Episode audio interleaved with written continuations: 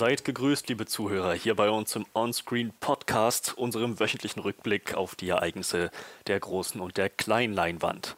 Heute haben wir einen Split-Podcast für euch. Jeder von uns hat sich einen gesonderten Film angesehen, den die anderen beiden nach meinem Verständnis noch nicht gesehen haben. Oh, Oder, äh, oh, ach so. bereits mm, ähm, ja, oh. Ad Astra auch schon gesehen? Nee, hab ich nicht. Gut, äh, in dem Fall ja, werden wir uns heute alle was zu erzählen haben. Wir sind natürlich äh, nicht nur ich, wie ihr gerade schon gehört habt, sondern unser Horror-Experte Manuel ist natürlich da. Und unser Chef Johannes. Nur zum Hinweis, wir wollen nicht über Split reden heute. Obwohl es ein nicht? Ach, Split-Podcast scheiße. ist. Jetzt habe ich das total vergessen. Ach, kacke. Hast du dir jetzt schon wieder Split angeguckt? Mann? Ja, zum achten Mal. Ah, verdammt. Wir können auch gerne noch mal über Split reden. ähm, ja, aber bevor wir zu unseren gesonderten Flashlights, äh, Schrägstrich Reviews kommen, was genau das eigentlich dann sein wird, äh, wie viel wir da auf Spoiler eingehen, werden wir dann äh, durchgeben, wenn es soweit ist.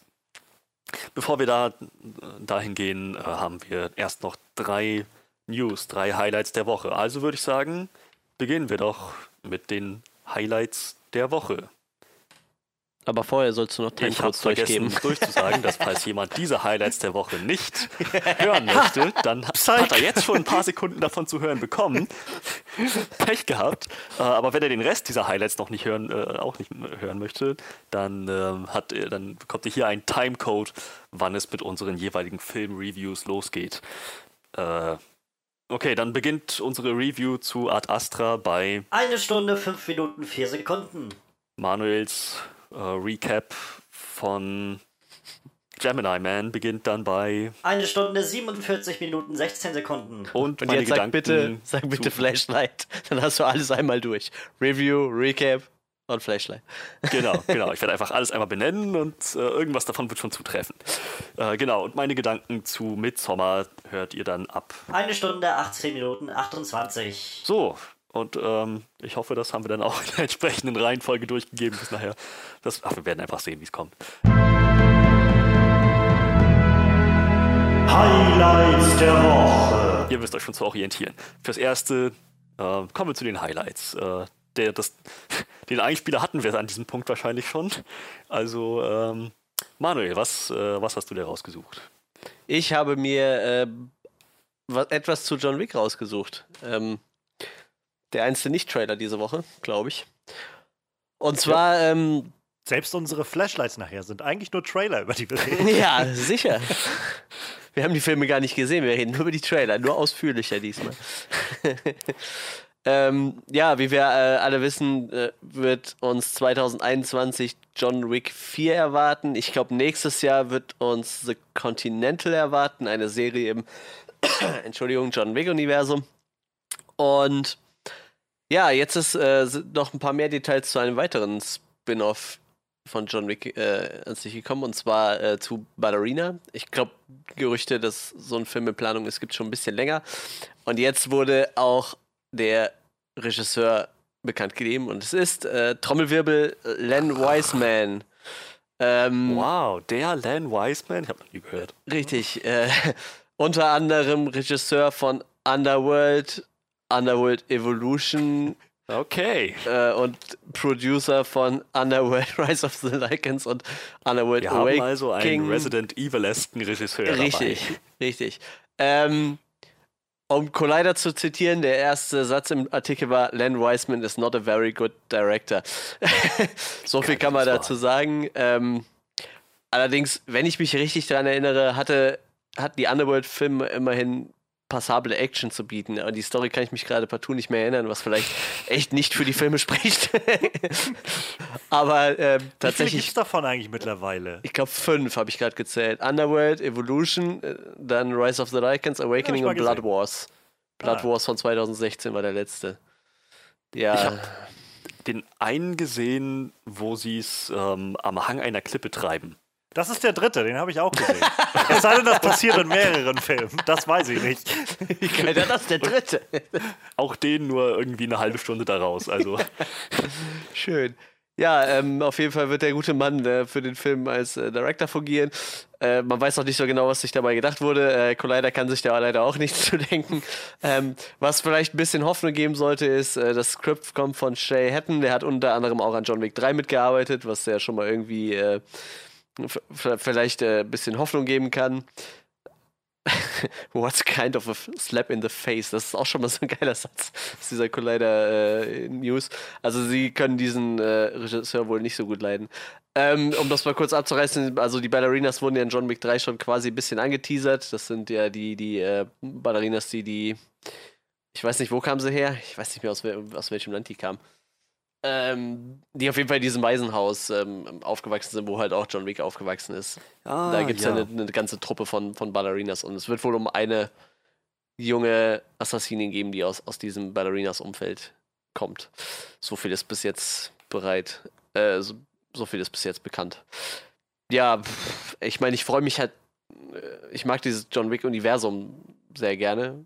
Auch ohne die Filme irgendwie finde ich das sehr spannend und, man kann da bestimmt noch coole Storys erzählen. Ich meine, dieses, dieses äh, Assassinen-Kopfgeldjäger-Ding ist ja schon jetzt sehr weit aus, ausgedichtet in den Filmen, äh, auserzählt so. Da kann man auf jeden Fall noch coole Storys erzählen.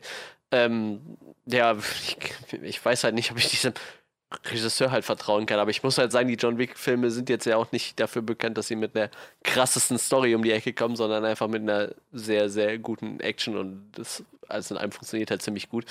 Ähm, deshalb weiß ich jetzt nicht, ob man sich jetzt Sorgen machen muss wegen diesem Regisseur, den scheinbar keiner mag. so. ich, ich, weiß es nicht. Ich, das ist auch zu lange her, dass ich die Underworld-Filme gesehen habe. Deshalb kann ich da schlecht irgendwie was zu sagen. Total Recall habe ich gesehen, den fand ich sogar ganz okay eigentlich. Der neuere? Ja, ja, der neuere. Ich meine, der alte ist halt besser, aber ich fand den jetzt nicht so kacke. Ich habe den auch, glaube ich, zwei oder dreimal gesehen. Ja, wie gesagt. Wie heißt der Regisseur noch gleich? Len Wiseman. Len Ryan Wiseman. Mr. Wiseman, ich bin ihr, größter, ich bin ihr größter Fan. Ich fand ihre Neuauflage von, von Total Recall gar nicht so scheiße. das Geilste ist, weil wenn, wenn bei Wikipedia schon steht, für den Chemiker Leonard Albert Wiseman, klicken Sie bitte hier, wo der Name noch nicht mal was damit zu tun hat. Aber ich glaube, niemand glaubt, dass man wirklich diesen Artikel zu diesem Typ lesen will. Deshalb schlagen sie irgendwas anderes vor, was nichts damit zu tun hat, auch ganz anderen Namen hat. was, willst du wirklich was über den wissen? Willst du nicht was über den Chemiker wissen? ja, vielleicht, keine der Ahnung. Der hat so viel sinnvolle Sachen in seinem Leben gemacht. Ja. Ich, ja. Ich weiß halt ähm. auch nicht, wie die Stahelskis da noch, wie Stahelski und, und Leitsch da noch irgendwie mit, mit reinmengen, ob da irgendeiner von mit reinmengt. Ich habe keine Ahnung. Ich gucke mal gerade, ob es irgendwelche News zu Ballerinas noch gibt. Ballerina? Ballerinas? Wie heißt der überhaupt? Ballerina. Und Aber du ich glaube, nur Ballerina googelst, könnte das nicht so präzise sein, könnte ich mir vorstellen. Nee, es gibt halt auch noch keinen Artikel dazu. Den, also. Den aufkommenden weltweiten Klassiker von, äh, von, von Regisseur Lenny Wiseman, habe ich das Len, Len, Len Wiseman. Len Wiseman. Also ich steht auf Basil Ivanik äh, wird der Producer sein, der sagt mir halt auch gar nichts. Zusammen mit Erika Lee sagt mir auch nichts. Aber Erika Lee hat immerhin bei den beim zweiten und beim dritten Teil schon äh, produziert. immerhin. Also irgendwelche Leute aus dem John Wick Team sind auf jeden Fall daran beteiligt. Irgendwelche. Ah, äh, Chad Stahelski ist tatsächlich auch als Producer dabei. Immerhin, das heißt, wenn das Ganze in die Hose geht, kann Chad Stahelski vielleicht noch sagen, Alter, hau mal ab hier, ich mach das jetzt selber zu Ende. Hat ja keinen Zweck mit dir. Oh Mann. Ja, aber also wie gesagt, Screenwriter ist halt äh, Jay Hatton, der hat halt auch an den, äh, am dritten Teil mitgewirkt. Das ist ja immerhin schon mal etwas. Das hat gibt vielleicht Hoffnung. Sonst prinzipiell freue ich mich halt auf John Wick Spin-offs. Äh, wie sieht's denn bei euch aus? Habt ihr Vertrauen in Len Wiseman? der, der, Regisseur, dessen Namen wir uns auch nach dreimaligem Vorlesen nicht merken können. ähm, äh, um ehrlich zu sein, bin ich mir noch gar nicht sicher, was ich überhaupt von diesen ganzen John Wick Spin-offs halte. Ich meine, die Filme sind auf jeden Fall gut und machen Spaß, aber ich weiß nicht, ob die die Substanz hergeben, um daraus A, eine Serie zu machen und B, noch eine extra Film-Spin-Off-Reihe zu produzieren. Ich, ich meine, ja, kann sein. Ich bin mir halt nur nicht sicher. Ich hatte bisher nicht den Eindruck, dass, dass ich irgendwie über diese, diese Welt, dieses John Wick-Universum so viele Fragen habe, die, die mir unter den Fingernägeln brennen, dass ich es kaum erwarten kann, die in irgendeiner Art beantwortet zu sehen auf der Leinwand oder, oder im Fernsehen. So, vielleicht geht es euch da anders, weiß ich nicht. Ja, wie gesagt, ich bin da voll da- dabei auf jeden Fall. Ich mag das sehr gerne. Also eigentlich alles, was im John Wick. Also das kann halt cool werden, weil dieses Universum eigentlich ziemlich cool ist. Aber wie gesagt, pff, das muss halt nichts heißen, ne? Wenn der Regisseur das total vergeigt, dann Ja. ja, hilft mir das halt auch nicht, ne? Für mich vielleicht- klingt das Ganze bloß wieder nach PC Gone Mad, SJWs. Ko kommen und nehmen mir jetzt John Wick weg mit ihren Soyboy-Kack-Film und wollen mir jetzt sagen, dass eine Frau das auch kann. Ja, ja, ja. Also, ke- keine Ahnung. Also ich habe John Wick 3 immer noch nicht gesehen und ich äh, werde, glaube ich, einfach warten, bis der im Stream irgendwo greifbar ist. Ähm, Ich habe so ein bisschen die Hoffnung, dass der vielleicht in den nächsten paar Monaten irgendwann bei Sky mal landen wird. Und dann werde ich mir den auch noch anschauen. Ähm, ich merke so rückblickend, dass, glaube ich, der erste John Wick bei mir von den zwei, die ich gesehen habe, noch bei weitem den größeren Eindruck hinterlassen habe. Ich weiß vom zweiten fast gar nichts mehr, wenn ich ehrlich bin. Nur, dass das ein Teil davon in, in Italien gespielt hat und der irgendwann seinem besten Freund, Schrägstrich Erzrivalen, ein Messer in die Brust gerammt hat. Irgend sowas. Das ist so ziemlich alles, was beim zweiten bei mir Ja, hängen und, geblieben und ist. das Continental nicht vergessen. Ja, ich- also vom, vom Worldbuilding ist das halt schon ganz cool, aber ich glaube, das spielt so ein bisschen in das rein, was du schon meintest, Freddy. So, ich weiß nicht. Ich meine, vielleicht haben sie eine coole, clevere Idee, wie man, was man daraus machen kann, aber erstmal würde ich jetzt sagen, so, ke- keine Ahnung, also wenn ich jetzt einfach nur sehe, ja, das ist halt statt John Wick ein anderer Assassine, der dann losgeht und ständig im Continental rumhängt. Um, so, das weiß ich nicht, nutzt sich vielleicht so ein bisschen ab, könnte ich mir vorstellen. Und zu Len Wiseman vielleicht gesagt, also ähm, ja, das, ich glaube, das, da, ich, das Beste, was ich sagen kann, ist, Stirb langsam 4 war nicht so schlimm wie Stirb langsam 5. Aber das heißt nicht viel für Stirb langsam 4. Der war schon echt. äh, Hier, hier zieht sich äh, so ein roter Faden durch über Len Wiseman. Ihre Arbeit war gar nicht so scheiße, wie viele sagen. Ja, ich weiß nicht, also wenn ich, die, wenn ich mir was aussuchen müsste, würde ich wahrscheinlich noch eher Stirb langsam 4 als 5 gucken. Aber wenn ich, wenn ich die komplette Auswahl habe, würde ich 4 und 5 einfach generell weglassen, weil die, Würden weder noch gucken. So, deshalb, keine Ahnung. Und wie gesagt, ich habe auch einen der Underworld-Filme gesehen, den dritten, das war dieser, aber da hat er auch nicht Regie geführt. Also, äh, was, wa- wie aussagekräftig das jetzt auch ist, er hat dann die Story dafür geschrieben, dass sie dann da an der Klippe rummachen. Und, keine Ahnung. Ähm, Also nur um das nochmal klarzustellen, ähm, die Ballerina, wird es da um eine gehen oder auch um mehrere? Es wird erstmal wohl, also scheinbar wird es um eine gehen. Also hier stand auf jeden Fall in dem Artikel, dass äh, es um eine junge Dame geht, die halt äh, um eine junge Kopfgeldjägerin, warte, wo war's? Ballerina focus on a young female assassin who seeks revenge against the people who killed her family. Also scheinbar geht es um eine. So wird so ein, so ein Rev Re Re ich kann nicht mehr reden, ein Revenge. Revenge-Ding. ja, Revenge, das war das Wort, Ah. danke. Ich hatte So die ganze Zeit Rape and Revenge im Kopf, aber das ist eher im Horrorgenre üblich. so wie also bisher auch bei John Wick, so mehr oder weniger. ja, ja. Kein, Rache ja, treibt sie alle an. Ich weiß nicht, also ich meine, wenn das irgendwann kommt, ich, ich bin jetzt nicht tendenziell total abgeneigt, aber es ist jetzt auch nichts, wo ich auf einmal merke, oh yeah. Ich meine, vielleicht erinnert sich das, wenn ich den dritten John Wick dann irgendwann gesehen habe, dass ich dann auf einmal merke, ja doch, da kann man was draus machen. Aber ich weiß nicht, also gerade was John Wick angeht, wie schon so oft jetzt gesagt, irgendwie die Story in John Wick ist irgendwie relativ simpel gestrickt in den meisten Fällen.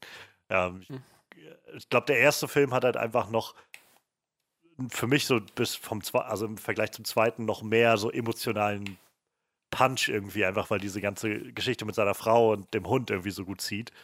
Ähm, und davon lebt das einfach davon, dass die, naja, dass die Action eben sehr, sehr einfallsreich und, und überraschend und individuell dargestellt ist. Und also mir fällt so ein bisschen schwer, mir vorzustellen, dass der Regisseur von Stirb langsam 4 ähm, dem, mit dem gleich halt also so nachziehen kann und dem Ganzen irgendwie so einen Spin gibt, um vielleicht Ballerina zu so einem eigenständigen Projekt zu machen. Irgendwie, weiß ich nicht. Fällt, mir- fällt mir schwer, mir das vorzustellen. Ich kann dir auf jeden Fall sagen, dass dein Interesse an den Ballerinas nach John Wick 3 jetzt auch nicht so krass steigen würde. Also die kommen da halt drin vor, aber jetzt nicht in so einer, dass du so denkst, boah, über die will ich jetzt unbedingt mehr erfahren. Also so krass ist Ja. es auf jeden Fall nicht, ne? Also tatsächlich hätte mich jetzt John Wick 3 nicht dazu äh, ermutigt zu sagen, boah, über die Ballerinas will ich jetzt unbedingt mehr wissen und äh, gib mir da einen Film zu, ne? Das habe ich dann nachher gelesen und dachte so, ah, okay, deshalb kamen die halt drin vor so, ne? Um irgendwie so anzuteasern, ja, die gibt's halt. Ja. Und das, das war es halt auch irgendwie, ne?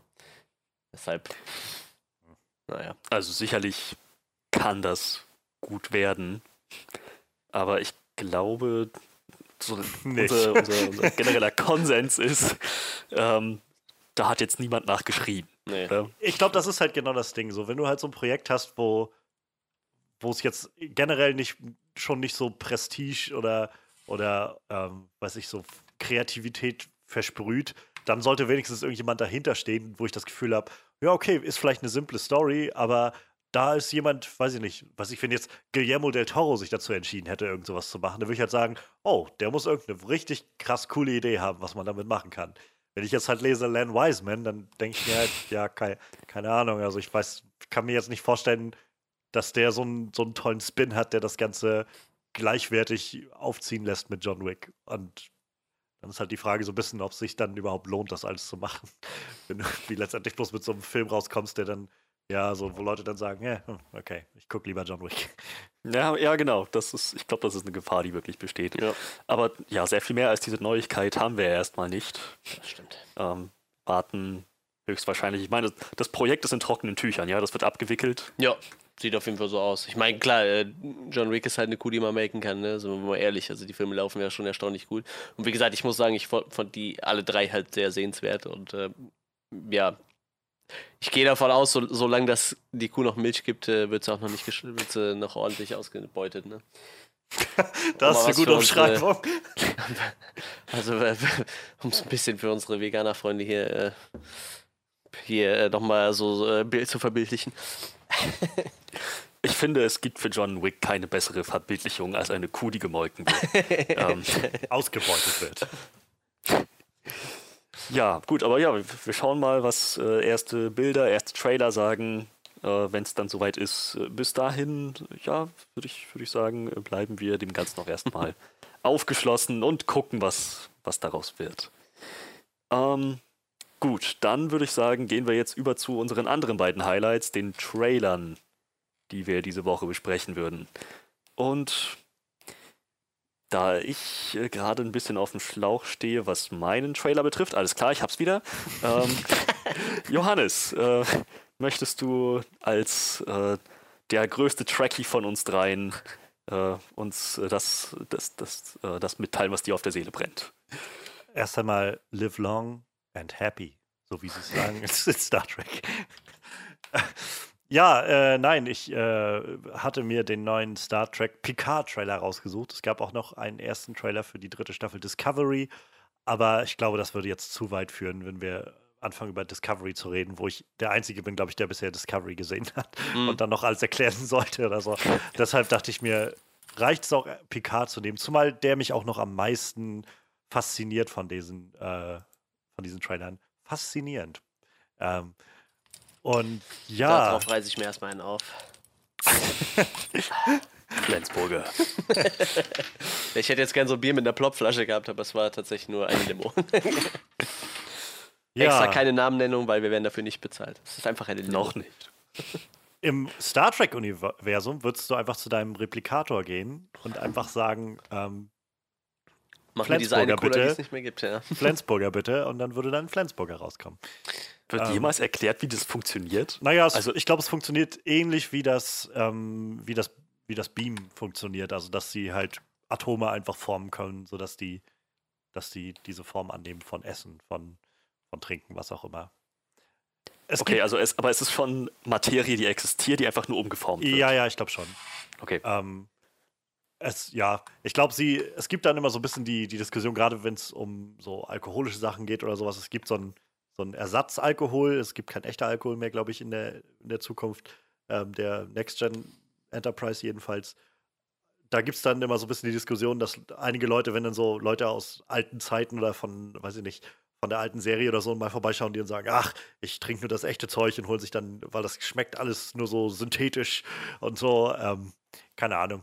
Also ich habe noch keinen Replikatoren getestet, keinen Replikator getestet, aber ähm, wäre schon cool, wenn man sowas hätte, glaube ich.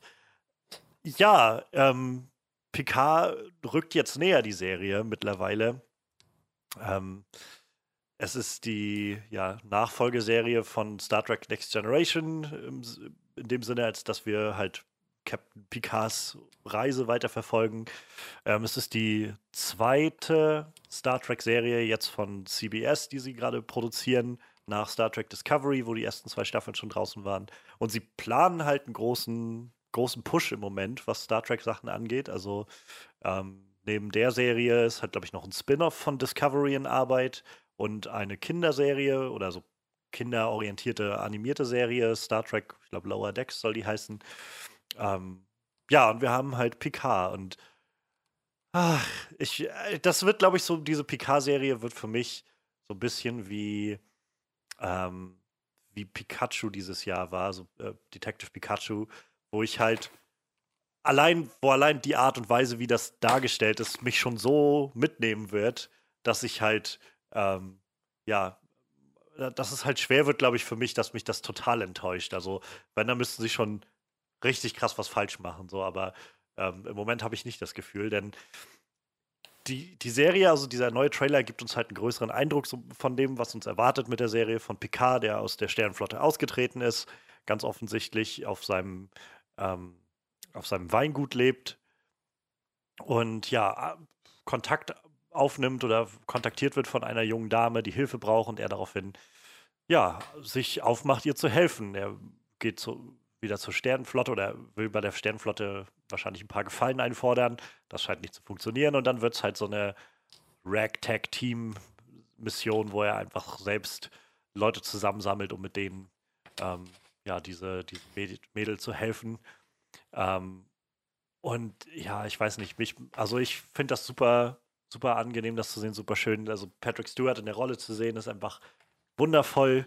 Ähm, gerade auch der Anfang des Trailers ist schon, wie er und Data zusammen interagieren. Das scheint, glaube ich, mal so eine Traumsequenz oder sowas zu sein, aber trotzdem beide zusammen zu sehen, wieder in ihren Uniformen und so, ich finde das so, ach, das ist irgendwie, ja.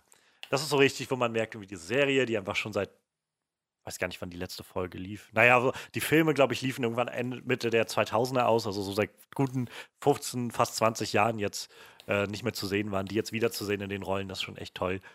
Ähm, und ja, die, die Story erinnert mich sehr, muss ich sagen, an ähm, die letzte Folge von Star Trek Next Gen tatsächlich. Von der, ich hatte mir das Staffelfin äh, das Serienfinale gerade vor ein paar Wochen mal wieder angeschaut.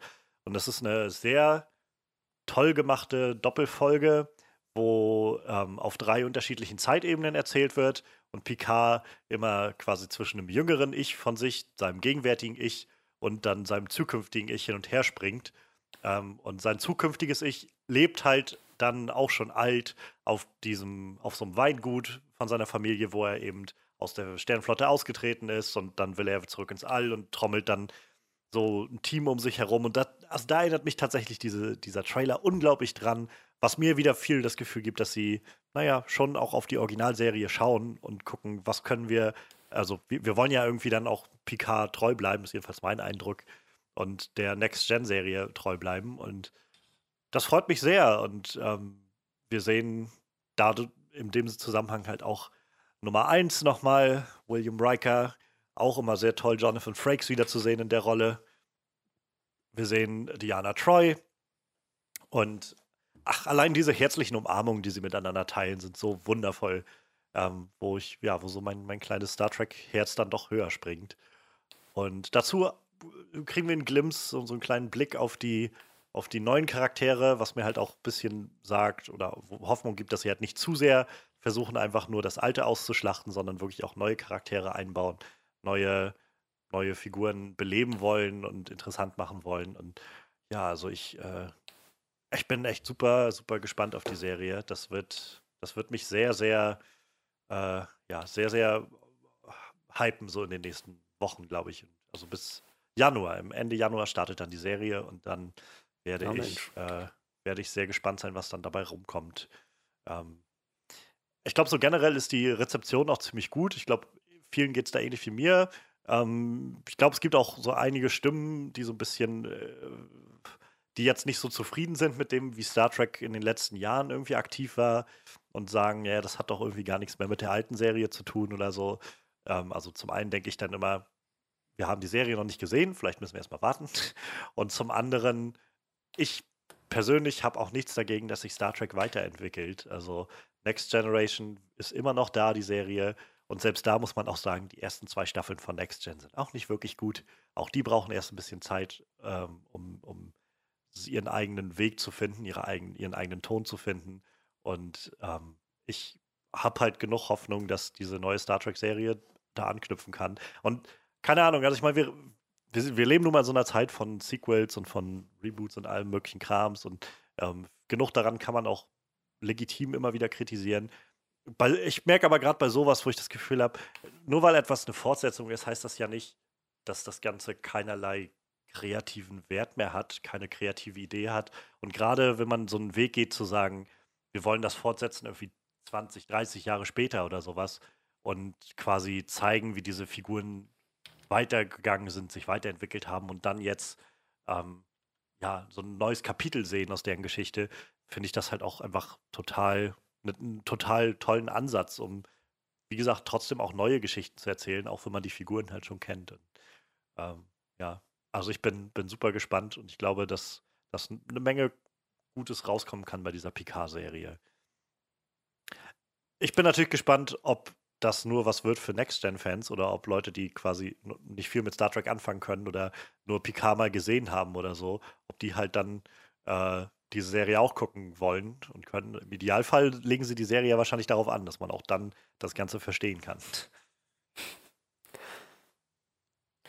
Ja, ich, ähm, ich muss sagen, ich habe so wenig mit Star Trek zu tun, dass mir jetzt gerade zum ersten Mal aufgeht, dass der Typ, der, der eine von diesen Figuren da spielt, ähm, äh, auch der Typ ist, der in, in dieser einen Serie mit den äh, teilweise erlogenen und teilweise wahren X-Factor, das Unfassbare, ja. Das ist Jonathan Frakes. Ja, alias William genau. Riker, alias Nummer Ich habe jetzt fast gesagt, du sagst jetzt, dass dieser eine Typ mit der Glatze auch dieser Typ in X-Men mit der Glatze ist. da habe ich jetzt eigentlich drauf Oh mein Gott, mind blown. ähm, ja, also das, das, äh, die, der, der, letzte Satz mit den ganzen korrekten Namen äh, war gerade alles, was mir gefehlt hat an Informationen. ähm, ich habe, ähm, wie gesagt, so, so, so recht wenig habe ich mit diesem Star Trek-Universum zu tun. Ich habe keinerlei Ahnung, wie das mit dieser ganzen Timeline aussieht, was Next Generation und äh, wo Luc Picard in die Geschichte der Captains reinpasst, neben, wie hieß der andere berühmte Captain? Danke. Ich habe keine Ahnung, wie das zusammenhängt. Ähm, und äh, ich werde es wahrscheinlich auch so schnell nicht erfahren, weil ich mich so schnell nicht damit beschäftigen werde. Ähm, also wenn das rauskommt, ja, ich meine, wenn, wenn, wenn das Fans äh, was gibt, dann äh, ist das natürlich eine feine Sache. Ich, ich, ich kann, ich, ich sehe das nur, ich sehe diesen Trailer und denke nur so, irgendwie ist das doch ein recht bekanntes Konzept. So, ich bin im Ruhestand, verdammt. Ich habe damit nichts mehr zu tun, aber ja, ja. ich vermisse es, ich kann nicht aber mehr. Ich glaube, gerade das, also lebt halt davon, dass man diese Vorgeschichte halt, also für mich jedenfalls, dass ich halt weiß, wer ist diese Figur und wie ist Picard eigentlich über die Serie und über die Filme immer drauf gewesen. Und jetzt zu sehen, dass er halt ja irgendwo auch dem Alter wahrscheinlich geschuldet und auch wahrscheinlich der Sternflottenpolitik geschuldet, ähm, auf seinem Familienwohnsitz da irgendwo angekommen ist, wo er eigentlich nie landen wollte und trotzdem in ihm immer noch so dieser, diese, diese Flamme brennt, so das äh, zu helfen und rauszugehen in die Sterne und so. Ähm, das, da, das, ja, also ich glaube, das ist aber auch das, was ich so ein bisschen meinte mit, ich, ich kenne einfach, glaube ich, mittlerweile diese Figuren, also die ursprünglichen Next-Gen-Figuren so gut, dass das halt, ja, unabhängig von dem, was die Serie mir jetzt erstmal konkret liefert, erstmal allein der Ausblick darauf, wie bei Detective Pikachu schon, lässt mein Herz einfach so aufgehen, wo ich denke, ach, toll, diese Figuren endlich wiederzusehen. Und äh, ja, dann ist mal gucken, wie die Story halt ist. Ich hoffe, sie ist halt auch gut, natürlich. Ähm, aber ich, es, es, wird wahrscheinlich schwer, das in, An, in Anführungszeichen objektiv zu beobachten, betrachten für mich. Ja, ich denke mal, das, das, spricht, das spricht genau das an. So ein bisschen diesen Nostalgiefaktor. Ähm, Es, vielleicht auch- Ich finde, halt so, Ja. also es gibt so allein schon diesen schönen Moment, den sie im Trailer jetzt haben, wo Picard halt zur Sternenflotte reingeht und sich da anmelden muss und er halt extra seinen Namen buchstabieren muss und so zeitgleich siehst, wie einfach dieses Hologramm seiner Enterprise sozusagen im, im Foyer da oben in, in, in, den, äh, ja, in die Decke sozusagen projiziert wird und so. Und das ist einfach so, keine Ahnung, äh, zu sehen irgendwie, wer, während Next Gen ist die, die Enterprise äh, von Picard halt im All unterwegs und ist halt auf der Suche nach neuen Sachen und so. Und jetzt zu sehen, was danach passiert ist irgendwie, wie die vielleicht in Erinnerung geblieben ist, wie ähm, die Leute in Erinnerung geblieben sind, die darauf äh, gedient haben oder so. Ich weiß, das sind so alles Aussichten, wo ich denke, ich, ich, keine Ahnung, das, das freut mich einfach, da zurückzukehren in dieses Universum. Und zeitgleich freue ich mich zum Beispiel aber auch bei der, um das nur ganz kurz anzureißen, in der dritten Staffel jetzt von Discovery, am Ende der zweiten Staffel haben sie halt so, ein, so einen Zeitsprung gemacht, also sie sind durch so ein, so ein Wurmloch und sind jetzt, wie ich glaube, tausend Jahre in der Zukunft gelandet oder sowas. Und da freue ich mich aber auch sehr drauf, dass wir jetzt halt mal raus sind aus dieser ganzen Welle von, das haben wir alle schon mal irgendwie gesehen, so in diesem Zeitfenster in all den Star Trek-Sachen waren wir schon, sondern wirklich mal so ein, so ein wirklich leeres Blatt zu haben, auf dem man ganz neue Sachen machen kann. Da freue ich mich auch drauf. Und Die Ahnung. tatsächliche Zukunft.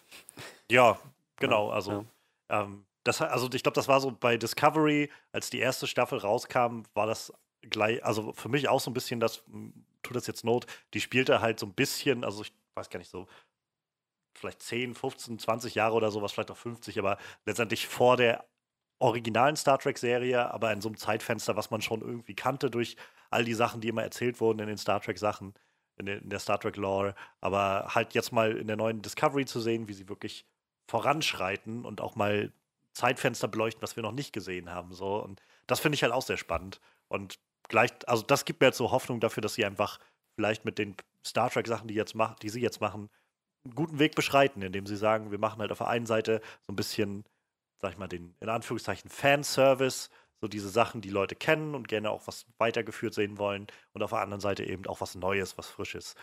Ähm, wäre auch was, was man sich vielleicht für Star Wars überlegen könnte. Aber ich habe das Gefühl, dass das so bald nicht passieren wird. Ähm, Wie sieht's denn bei dir aus, Manuel? Ja, da das quasi äh, die einzige Star Trek-Serie ist, die ich in meinem Leben gesehen habe, also Next Gen, äh, hat das bei mir halt auch so einen Nostalgiefaktor. Ne? Ich meine, als Kind habe ich das sehr oft gesehen. Ich weiß gar nicht, wo das früher kam. Auf Kabel oder so? Kabel 1, ja. Also ich habe es immer auf Kabel 1 gesehen. Als, Ja, ich meine auch irg Kabel. irgendwie so, ne? Kabel könnte, könnte hinhauen. Und ähm, ja, ich, ich, ich fand das damals halt echt immer ziemlich cool und ähm, richtig ins Herz geschossen habe ich tatsächlich aber einfach mit einer Parodie aus dem Siegerland. äh, die heißt Sinnlos im Weltraum. Also wer die noch nicht gesehen hat, die gibt es bei YouTube immer noch. Sollte man sich mal an, anhören. Sehr witzig, auch wenn die Aufnahmen, glaube ich, mittlerweile auch so 15, 16 Jahre alt sind. Trotzdem noch sehr witzig und äh, ich, ich weiß nicht, also auch als ich die ersten X-Men-Filme gesehen habe, war, war Patrick Stewart halt immer Picard so. Ich, das hat sich irgendwie so eingebrannt. Ja. Und ich habe tatsächlich auch jetzt überlegt, vor der Serie echt nochmal Next Gen durchzusuchten. Ich glaube, auf Netflix ist die ja gerade verfügbar oder so. Ja. Da hätte also ich, ich würde dir Bock drauf, empfehlen, tatsächlich. wenn du die Zeit hast, dann klar. Ich würde dir empfehlen, sonst, wenn du nicht so viel Zeit hast oder so, fang mit Staffel 3 an. ah, okay. Weil die ersten zwei sind so ein bisschen Hit or Miss. Gerade die erste Staffel ist, finde ich, noch sehr wackelig und auch da merkt man, dass sie halt noch selbst noch nicht so recht wissen, wo sie hinwollen mit dem Ganzen. Aber spätestens ab Staffel 3 steht halt die Crew in der Art und Weise, wie sie sein, also wie sie irgendwie am besten funktioniert und sie sind alle aufeinander eingespielt und die Schauspieler funktionieren gut miteinander und die Stories sind clever geschrieben. Also ab Staffel 3 ist Star Trek richtig. Die Ja, letzte okay. Staffel dann zum Beispiel ist schon sehr, sehr weird in vielen Stellen, wo du so merkst, ja, so lang, also es war auch gut, dass sie vielleicht zu einem Schlusspunkt gekommen sind, weil sie ganz offensichtlich auch irgendwann nicht mehr so recht wussten, was sie noch, noch machen wollen. Also es gab dann eine, äh, es gab eine Folge in der, der siebten Staffel, wo ähm, Dr. Crusher, die, die Ärztin Beverly, ähm, wo sie auf, ich glaube, dem Planeten ihrer Mutter oder sowas, ihrer Großmutter gelandet sind, der von äh, Leuten bevölkert wurde, die alle aus Schottland, glaube ich, mal da eingewandert sind, weshalb die da alle so eine schottische Kultur hatten. Ja, cool. Und dann hatte äh, der, der eine Typ, aber irgendwie, oder so ihre Großmutter, glaube ich, hatte, die war gestorben und hatte eine Lampe, wo irgendwie so ein Geist drinne gewohnt hat und sowas. Also halt echt super, super weird. ähm, auch mal sehenswert, aber wie gesagt, da war auch gut, dass sie dann irgendwann gesagt haben, ja, wir bringen das Ganze jetzt mal zu einem Schlusspunkt. Ja, wie gesagt, äh, ich, ich werde mir das irgendwann mal angucken, glaube ich. Vielleicht schaffe ich das noch vor Januar, wie es mal noch mal ein paar Folgen reinzuschauen. Ne? Ich, ich, ich mag halt so diese ganzen. Das, das weckt halt so viel irgendwie, wenn er das erstmal wieder auf, auf Riker trifft, Ja. der irgendwie ein bisschen verwahrlost aussieht in seiner Hütte da mit, seine, seiner, mit seinem Kind. Und ich, ich weiß nicht, also ich, ich glaube, das, das könnte halt echt cool werden. Ich weiß halt nicht, wenn es halt wirklich nur darauf ausgelegt ist, dass es vielleicht so eine so eine Staffel irgendwie so läuft und dann haben sie vielleicht auch eine coole Story-Arc dafür parat. Ne? Das ist halt immer Ja. besser wie krampfhaft so lange rauszuziehen, wie es geht halt. Ne? Ich mag so Serien, wo am Anfang eigentlich schon feststeht, wo sie hinwollen. So Lost hat, glaube ich, meistens ganz gut funktioniert oder Breaking Bad halt so. Ne? Die, die wussten ja auch so fünf Staffeln, das für die Feierabend. Klar, ich glaube, die wurden trotzdem gezwungen bei Breaking Bad, das noch ein, die letzte Staffel ein bisschen zu strecken, so Ja. in diese zwei Parts, die es da gab. Aber so prinzipiell hast du halt das Gefühl, das hat halt Hand und Fuß. Und wenn sie jetzt sagen, okay, wir haben halt eine coole Story, die erzählen wir jetzt in der Staffel runter, dann Ja. hat das halt echt Potenzial gut zu werden, so plus diesen Nostalgie-Faktor noch oben drauf. Zumal ich, also das ist halt auch, wo ich immer denke, ich meine, letztendlich Schauspieler sind halt Schauspieler und das machen die zum Job und es ist Ja. nichts Verkehrtes daran, das für Geld zu machen, so wie jetzt, also ich finde mal ganz ehrlich, so Samuel. Jackson, der macht halt keinen Hehl daraus. Er sagt einfach, ja, ich bin halt in vielen Filmen dabei, ich bin halt Schauspieler, was erwartet ihr denn so? Ja. Ähm, aber ich glaube halt bei Patrick Stewart ist es tatsächlich auch gerade mit dieser Rolle so, dass der zum einen halt Geld genug hat und alt genug ist zu sagen, ich kann auch einfach meinen Lebensabend genießen. Und auch die Mhm. Jahre über immer wieder einfach gesagt hat, so, ich habe da nicht so viel Lust drauf, das jetzt nochmal zu machen. Ähm, weil ich eigentlich auch so, dass diese, diese Legende, die ich da irgendwie zurückgelassen habe, nicht, nicht irgendwie weiter beschmutzen will oder so. Denn eigentlich, also mal mit dem letzten Film, also seinen allerletzten Auftritt hatte er halt in dem Nemesis, in dem Film. Und der ist halt nicht so gut. Ähm, aber mal davon abgesehen, hat er halt einfach ziemlich guten Eindruck hin hinterlassen, so mit Picard und einfach diese ganze Crew ist irgendwie sehr gut hängen geblieben. Ähm, und dass er jetzt aber gesagt hat, ah, nee, ich habe da Bock drauf und äh, also gibt mir halt Hoffnung, dass er schon das Gefühl hat, diese Story, die sie mir da angeboten haben oder so, Hm. die funktioniert sehr gut und da, das kann ich mir richtig gut vorstellen für Picard so als, weiß ich nicht, als, als letzten Lobgesang irgendwie auf Picard. Ähm, find, weiß nicht, finde ich super, finde ich super den Ausblick.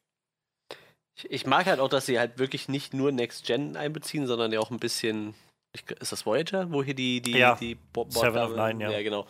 Ähm, das fand ich halt auch ganz cool, dass sie irgendwie das halt auch noch mit reingebracht haben, weil bis auf diese Crossover-Filme ist das ja eigentlich sehr selten gewesen, dass so Charaktere wirklich dann die ganze Zeit ständig irgendwo anders drin vorkamen.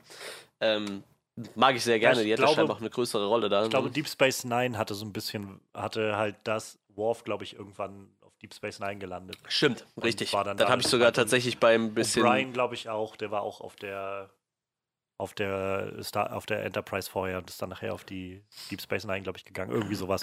Ja, so, Ich habe Nine noch nicht gesehen. sowas ist ja irgendwie immer ganz nett für die Leute, aber ja, ich, ich weiß nicht, also ich mag das irgendwie. Mir gefällt das. Ja. Wie gesagt, ich habe. Ich, ist sie von Voyager, die 709, ja, ne? Hat mir Die ist gesagt. von Voyager, Ja. genau, ja.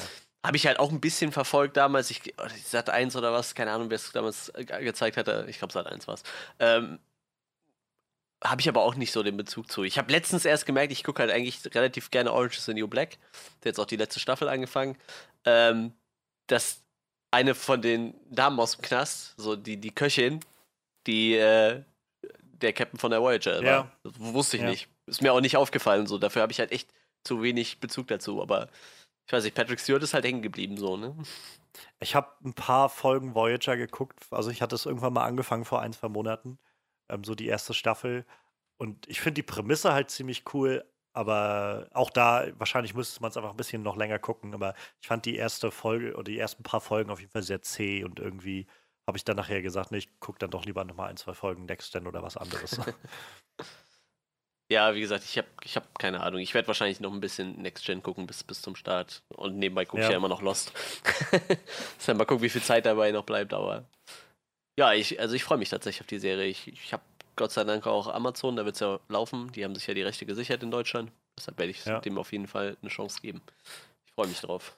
ich bin halt, so letzter Satz vielleicht noch, ähm, Jonathan Frakes, ich meine, haben wir es schon genug gesagt, es ist toll, Riker wieder zu sehen. Aber ich finde es halt insofern immer sehr schön, weil Jonathan Frakes ähm, halt Star Trek nie so wirklich verlassen hat, weil der halt unglaublich viel Regie führt.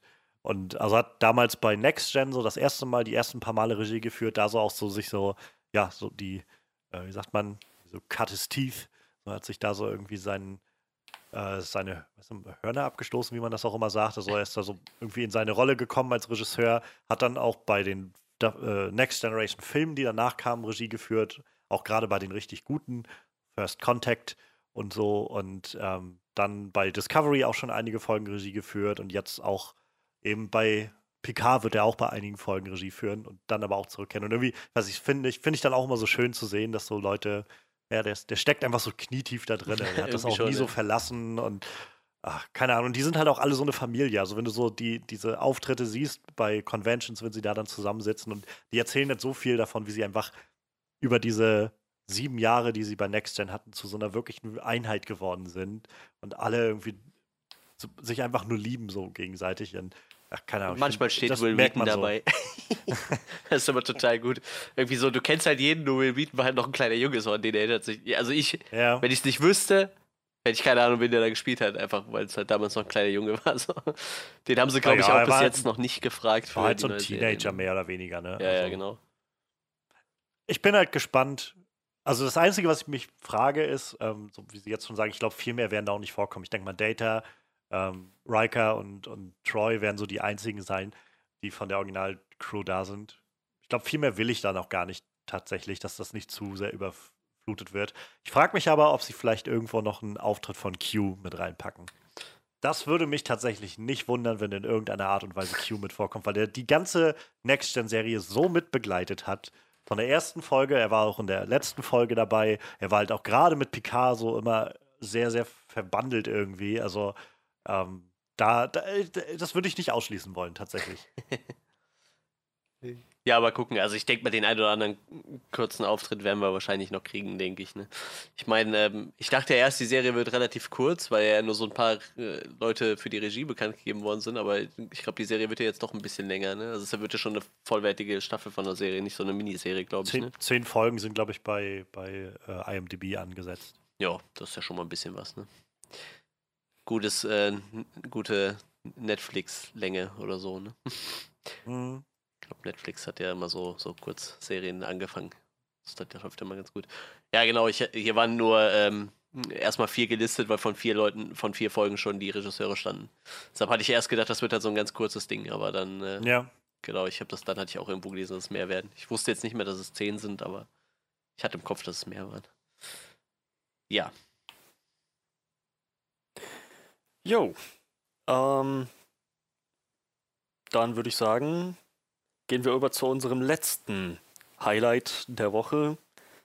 Das bezieht sich auf The Walking Dead, einem Universum, dem ich einst sehr verbunden war.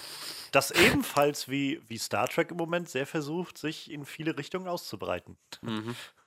Das, das ist wahr, ja. Und eine, eine dieser Richtungen haben wir in einem Trailer zu sehen bekommen, zu einem Projekt, das, wie ich fand, sehr interessant, ähm, noch keinen Titel hat. Der Trailer war fertig mit Schnitt und allem und Effekten, aber der Titel für das, was die da damit anstreben, für das Projekt, für die Serie, war noch nicht, ist, immer noch nicht fertig. So, ich glaube, ich habe das noch nie erlebt. Kennt ihr irgendein Beispiel? Nee, könnte ich mir. Also von Filmen sowieso nicht. Das wäre so seltsam, wenn sie einen Trailer für einen Film machen, ohne dann am Ende zu sagen, für welchen Film das sein soll. Und bei einer Serie könnte ich mich auch nicht erinnern, dass ich das schon mal mitbekommen hätte. Ich will es nicht ausschließen, vielleicht hat es das schon mal gegeben, aber ich hätte es noch nie mitbekommen. Und ich frage mich gerade, ob das ein gutes oder ein schlechtes Zeichen ist. Dass die den Content fertig haben, aber noch nicht, noch keinen Titel dass die also sehr genau wussten, was der Inhalt sein soll, aber noch nicht wissen, wie sie es benennen sollen. Oder dass es eher ein schlechtes Zeichen Oder? ist, dass sie einfach mal irgendwas aufgenommen haben. Ich meine, es jetzt im Nachhinein entschließen, was daraus werden soll. Es gibt halt auch die Möglichkeit einfach, dass sie es vielleicht ganz bewusst unter Verschluss halten, aus welchen Gründen auch immer. Vielleicht ich, ich weiß es nicht. Ich meine, da gehen wir wahrscheinlich gleich noch genau äh, genug drauf ein, aber ich, ich würde nach, glaube ich, den letzten Jahren und nach den Kommentaren, die man so kriegt, fast den äh, Leuten um Scott Gimple und so auch zutrauen, dass die einfach mittlerweile das Gefühl haben von, wir haben so diesen Status im Fernsehen erreicht wie, wie Avengers Endgame oder so, wo wir die Leute richtig rauszögern können und so einen Hype aufbauen können, wenn wir denen das erstmal nicht sagen und so.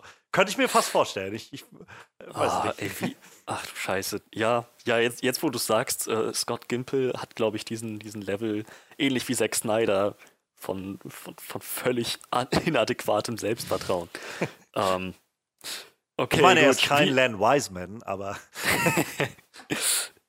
wie dem auch sei, äh, der, die, die, die, dieses neue Walking Dead Spin-off ähm, spielt in einer Welt, wenn ich das richtig verstanden habe, nach den Ereignissen der aktuellen, also der, der, der Hauptserie. Die Apokalypse liegt also schon ähm, einige Jahre zurück. Die Gesellschaft hat wieder angefangen, sich aufzubauen, allerdings nur in kleinen, gesonderten Safe Zones. Ähm, vielleicht ein bisschen ähnlich wie in ähm, Warm Bodies. Den, habt ihr den mal gesehen? hab Warm ich. Bodies? nur einen Trailer gesehen. Habe ich gesehen. Ähm, ich denke, dass, also so, so ähnlich habe ich das jetzt verstanden. Der Großteil der Welt ist schon von Zombies überrannt, aber es gibt so einige Orte, die von dicken Mauern und Sicherheitszonen umringt sind, in denen zivilisiertes Leben wieder möglich gemacht wurde. Und ein paar von, äh, von, von den Charakteren, ein paar Jugendliche, die wohl so den, den Hauptcast bilden werden, haben sich entschlossen, einmal die Welt draußen, wie sie wirklich ist oder wie sie einst mal gewesen sein könnte, wahrzunehmen und so diese volle Zombie-Experience durchzumachen und halten das alle für eine super Idee.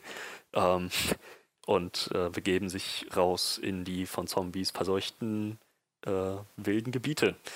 Und dann äh, entspinnt sich der Rest der Story. Ich glaube sehr viel mehr als äh, so einige Shots von den, von den Figuren, ein paar Zitaten, die irgendwie poetisch wirken sollten, es aber nicht wirklich waren, ähm, haben wir gekriegt. Und sehr viel mehr erstmal noch nicht. Das Ganze vermittelt so einen Eindruck von, einem, von einer Young Adult Story, bisschen Coming of Age mit drin und einfach so Teenager, die ans, die, wie Teenager das halt machen, ihre, ihre Grenzen austesten. Nur halt in einem sehr inadäquaten Rahmen von Zombies, die sie jederzeit ein Stück reißen könnten.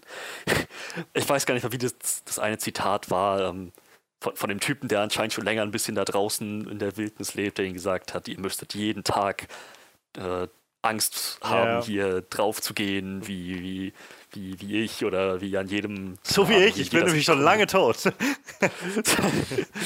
ähm, und auch, das, das, da gab es noch ein Zitat, wo irgendwie. Ich, ach, scheiße, ich hab's, ich hab's schon vergessen, so, so, was, so was mit Reziprokität. Ähm, Reziprozität, ich hab. Äh, ich hab das, ich hab äh, das Gefühl, äh, oder ich befürchte, dass ich äh, all das nicht erfahren werde, bevor es endet, obwohl alles schon geendet hat, bevor ich es erfahren. Ach, keine Ahnung. ja. Irgend so ein Bullshit, wo, wo das eine das andere spiegelt und so. Keine Ahnung.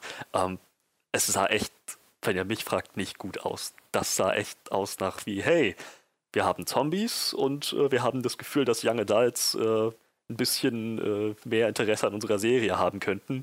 Wie wäre es, wenn wir einfach beides auf die billigste Art und Weise kombinieren, die wir uns vorstellen können? Wie wäre es, wenn wir einfach ein paar Teenager haben, die draußen zwischen den Zombies rumrennen und irgendwelche verrückten Sachen machen? So, die, die ankotzen und äh, irg irgendwelche beknackten Mutproben mit denen machen.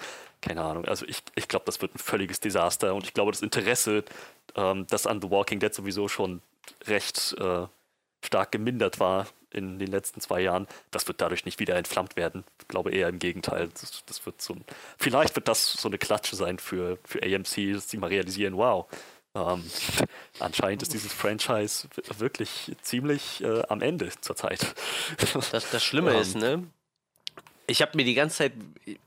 Was kommt jetzt? Jetzt kommt schon die zehnte Staffel. Die neunte habe ich komplett ausgelassen. Die achte haben wir noch Mhm. besprochen, ne? ja. Ähm, ich habe mir. Die zehnte st- startete jetzt gerade letzten Sonntag, Ja. also vor zwei, drei Tagen. Und ähm, ist wohl tatsächlich die schlechteste Quote bisher gewesen für ein, eine Premiere. Immer noch irgendwie stärkste Kraft an dem Abend, aber ich, ich weiß nicht, was es jetzt sind. Vier Millionen Zuschauer, glaube ich, knapp. Ja, wir waren mal bei 14 Millionen oder so, ne? Also wesentlich. Wir waren bei 16 ja, Millionen. Und ich bedenke, ist das, also ist das jetzt, also ich nehme an, die schlechteste im Sinne von die schlechteste seit der ersten Staffel. Ey, Ich habe jetzt Oder keine, einfach mal die ich schlechteste. habe keine konkreten Zahlen gerade vor Augen. Ich, ich glaube, ich ich schätze mal einfach seit, also wahrscheinlich das schlechteste Staffel-Intro oder Staffelstart oder sowas Ja. der Art. Ähm, ja. Ja.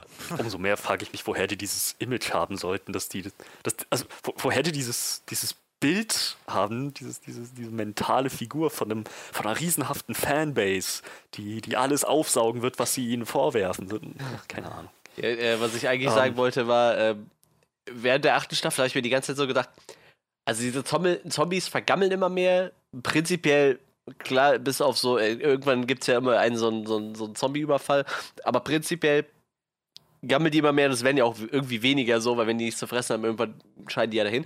Und ich habe mich die ganze Zeit gefragt, irgendwann müsst ihr mal anfangen, wirklich wieder eine normale Kultur aufzubauen und irgendwie wieder richtig zu leben. Klar, die haben da ihr kleines Dörfchen gehabt, aber so irgendwann muss man das ja auch in einem größeren Stil wieder aufbauen. So. Und das ist ja, dann habe ich so diesen Trailer gesehen und dachte so, eigentlich ist es ja genau das, was ich mir auch so von Walking Dead eigentlich mal erhofft habe, dass irgendwann mal so halbwegs normal abläuft, weil, wenn wir mal ehrlich sind, ich glaube, so seit der dritten Staffel sind die Zombies nur noch eine Bedrohung, wenn irgendeiner irgendwo eine riesen Menge davon auftreibt und die irgendwo gegen eine Ja, Mauer genau. laufen lässt. Sonst, die ja, sonst, jeder weiß, wie er damit umzugehen hat. Die werden halt immer langsamer und träger und auch in dieser neuen Serie sehen die Zombies ja noch mal ein bisschen vergammelter aus wie in den anderen Filmen. Und eigentlich dachte ich so, boah, das ist bestimmt eine coole Prämisse, einfach zu sehen, wie die Gesellschaft sich langsam wieder versucht, wieder aufzubauen und wieder ein normales Leben zu führen. Und dann kommen halt diese Teenies, die alle irgendwie unglaublich unsympathisch wirken und, und Oh ja. rennen halt wieder raus in die Apokalypse und denkst dir so, ja super, jetzt haben wir halt einfach wieder Walking Dead und dann aber wahrscheinlich diesen langweiligen Teil von Walking Dead, wo die halt so tagelang nur so eine Bahnschiene entlang laufen und ab und zu drei Zombies töten, nur mit nervigen Teenagern so. Das ist, das ist eigentlich genau das, was Ist ich das- nicht mir oft habe, so davon. Das ist doch das, die, die ultimative Veranschaulichung von der, von der Art und Weise, wie die Zombies jegliche Gefahr und Bedrohlichkeit verloren haben. So Teenager machen Mutproben daraus, sich mit denen anzulegen. Irgendwie so. Ich meine, wahrscheinlich ist so ein Biss von denen halt immer noch prinzipiell tödlich, aber das interessiert halt keinen mehr, weil die Dinge halt tatsächlich wie angewurzelt da liegen, weil sie wirklich schon mit Ja, irgendwas ja, genau. bewachsen sind. So. Also irgendwie, ich weiß nicht, ich fand das alles ziemlich Panne in dem Trailer. Obwohl ich halt erst so dachte, so, boah, das könnte halt echt eine coole Prämisse sein, einfach zu gucken, wie die Gesellschaft sich wieder versucht zu etablieren. So. Ich habe Fear the Walking Dead schon nicht geguckt, weil mich der Anfang eigentlich relativ wenig interessiert hat, wie diese Zombie-Apokalypse angefangen hat. Und The Walking Dead hat halt auch immer mehr Reiz verloren, weil es halt irgendwie immer dasselbe war und die Zombies halt total nebensächlich waren. Und jetzt kommt halt so ein Ding, was einfach dasselbe nochmal mit Teenagern erzählt, wo du dir auch so denkst, boah, ist das Panne so. Braucht halt eigentlich kein Mensch. Naja. Also, ich muss sagen, jetzt wo du es erwähnt hast, äh, mit der äh, neu, der Rezivilisation der Erde, die ersten 10, 20 Sekunden des Trailers, die das impliziert haben, habe ich auch noch recht Ja, interessiert. richtig, noch richtig, gecatcht. ganz genau. Ich dachte, oh cool, So, das könnte wie, gut werden. Wie, wird, wie würde, ein bis- bisschen so wie nach dem, nach dem, nach dem Endgame-Vibe. So, die Hälfte der Bevölkerung wurde ausgelöscht, wie lebt jetzt der Planet Ja, damit? ja. So, Walking Dead ist einfach mal die, fast die komplette Menschheit wurde ausgelöscht und äh, was, sind, was, wo- was muss jetzt gemacht werden? Wie, wie laufen jetzt die Dinge ab, um wieder zur Normalität ich hätte zurückzukehren? mir, weißt du, viel lieber gewünscht, wenn sie mal eine Serie gemacht hätten, die in Europa spielt, wegen mir. Weil wir kennen ja eigentlich nur diese Ecke in Amerika, wo so die anderen beiden Serien spielen. So, was ist denn mit dem Rest der Welt? So, irgendwie, das wäre doch mal viel relevanter zu wissen. Ich weiß nicht, ob Fear the Walking Dead da irgendwann eine Antwort drauf gibt, aber weil da gibt es ja anfangs noch eine relativ gut funktionierende Zivilisation. Aber das wäre doch irgendwie mal interessant zu wissen, wo es überhaupt hergekommen ist. Und ich, ich weiß nicht. Stattdessen erzählen sie halt immer wieder, jetzt haben sie ja alle Zeitepochen mal abgedeckt, so, vielleicht kommt die nächste Serie, es gab schon mal eine Zombie-Apokalypse im Mittelalter oder so, ich habe keine Ahnung, aber wir haben jetzt das, was davor passiert ist, was ja jetzt auch schon wieder hinfällig ist, weil Fear the Walking Dead ja mittlerweile auch parallel dazu spielt irgendwo. Und dann hast du halt so die Gegenwart und jetzt hast du dann die Zukunft. Ich hoffe, die sind langsam mal satt, aber dann kriegen wir ja noch die Rick-Filme vielleicht oder irgendwie sowas, was da noch in Planung ist, ne? Die interessieren mich vielleicht noch höchstens, aber ich äh, bin auch ein, ein absoluter Ich, Fan von ich Rick. wollte gerade Das sagen, das der, liegt ja eher am Charakter. der die ganze Show am Ende für mich getragen hat. Ähm, und ja, ich, ich meine, sehr viel mehr kann man mit diesem Zeitkonzept auch nicht mehr machen. So weiter in die Vergangenheit zurück, ist wahrscheinlich ein bisschen bescheuert. Weiter in die Zukunft genauso, weil was, was wollen die als nächstes machen? Ähm, die, die nächste Walking Dead-Serie spielt in einer Zukunft, in der schon zwei Zombie-Apokalypsen ja, stattgefunden haben. Halt, ne? So die, die Teenies, die wir jetzt in dieser Serie zu sehen bekommen, schon längst tot sind, weil die nächste Zombie-Apokalypse nach der Zivilisation ausgebrochen ist. Ach, keine Ahnung. Johannes, wie geht's denn dir damit? Also, vielleicht noch mal kurz, äh, während ihr jetzt geredet habt, habe ich gerade mal mich durch die verschiedenen Wikipedia-Artikel kurz durchgescrollt von den Staffeln und tatsächlich jetzt das Staffel, der Staffelauftakt, der jetzt am 6. Oktober lief mit 4 Millionen Zuschauern, war tatsächlich die schlechteste, also von den Zuschauerzahlen die schlechteste Episode überhaupt. 4 Millionen Zuschauer hatte selbst, waren in der ersten Staffel noch nicht. Die erste Staffel startete mit 5,3 bei der ersten Folge und war dann immer so irgendwo bei 5 um die 4,5 oder so. Also, das ist ja. tatsächlich neues Tief gewesen von, von den Sachen. Äh, mir, mir, tun halt tatsächlich, ohne dass ich jetzt was davon gesehen habe, so einfach was man liest, tut mir so ein bisschen die, die Angela Kang ist, glaube ich, die neue Showrunnerin, die tut mir so ein bisschen leid, die, glaube ich, für die neunte Staffel die Züge übernommen hat.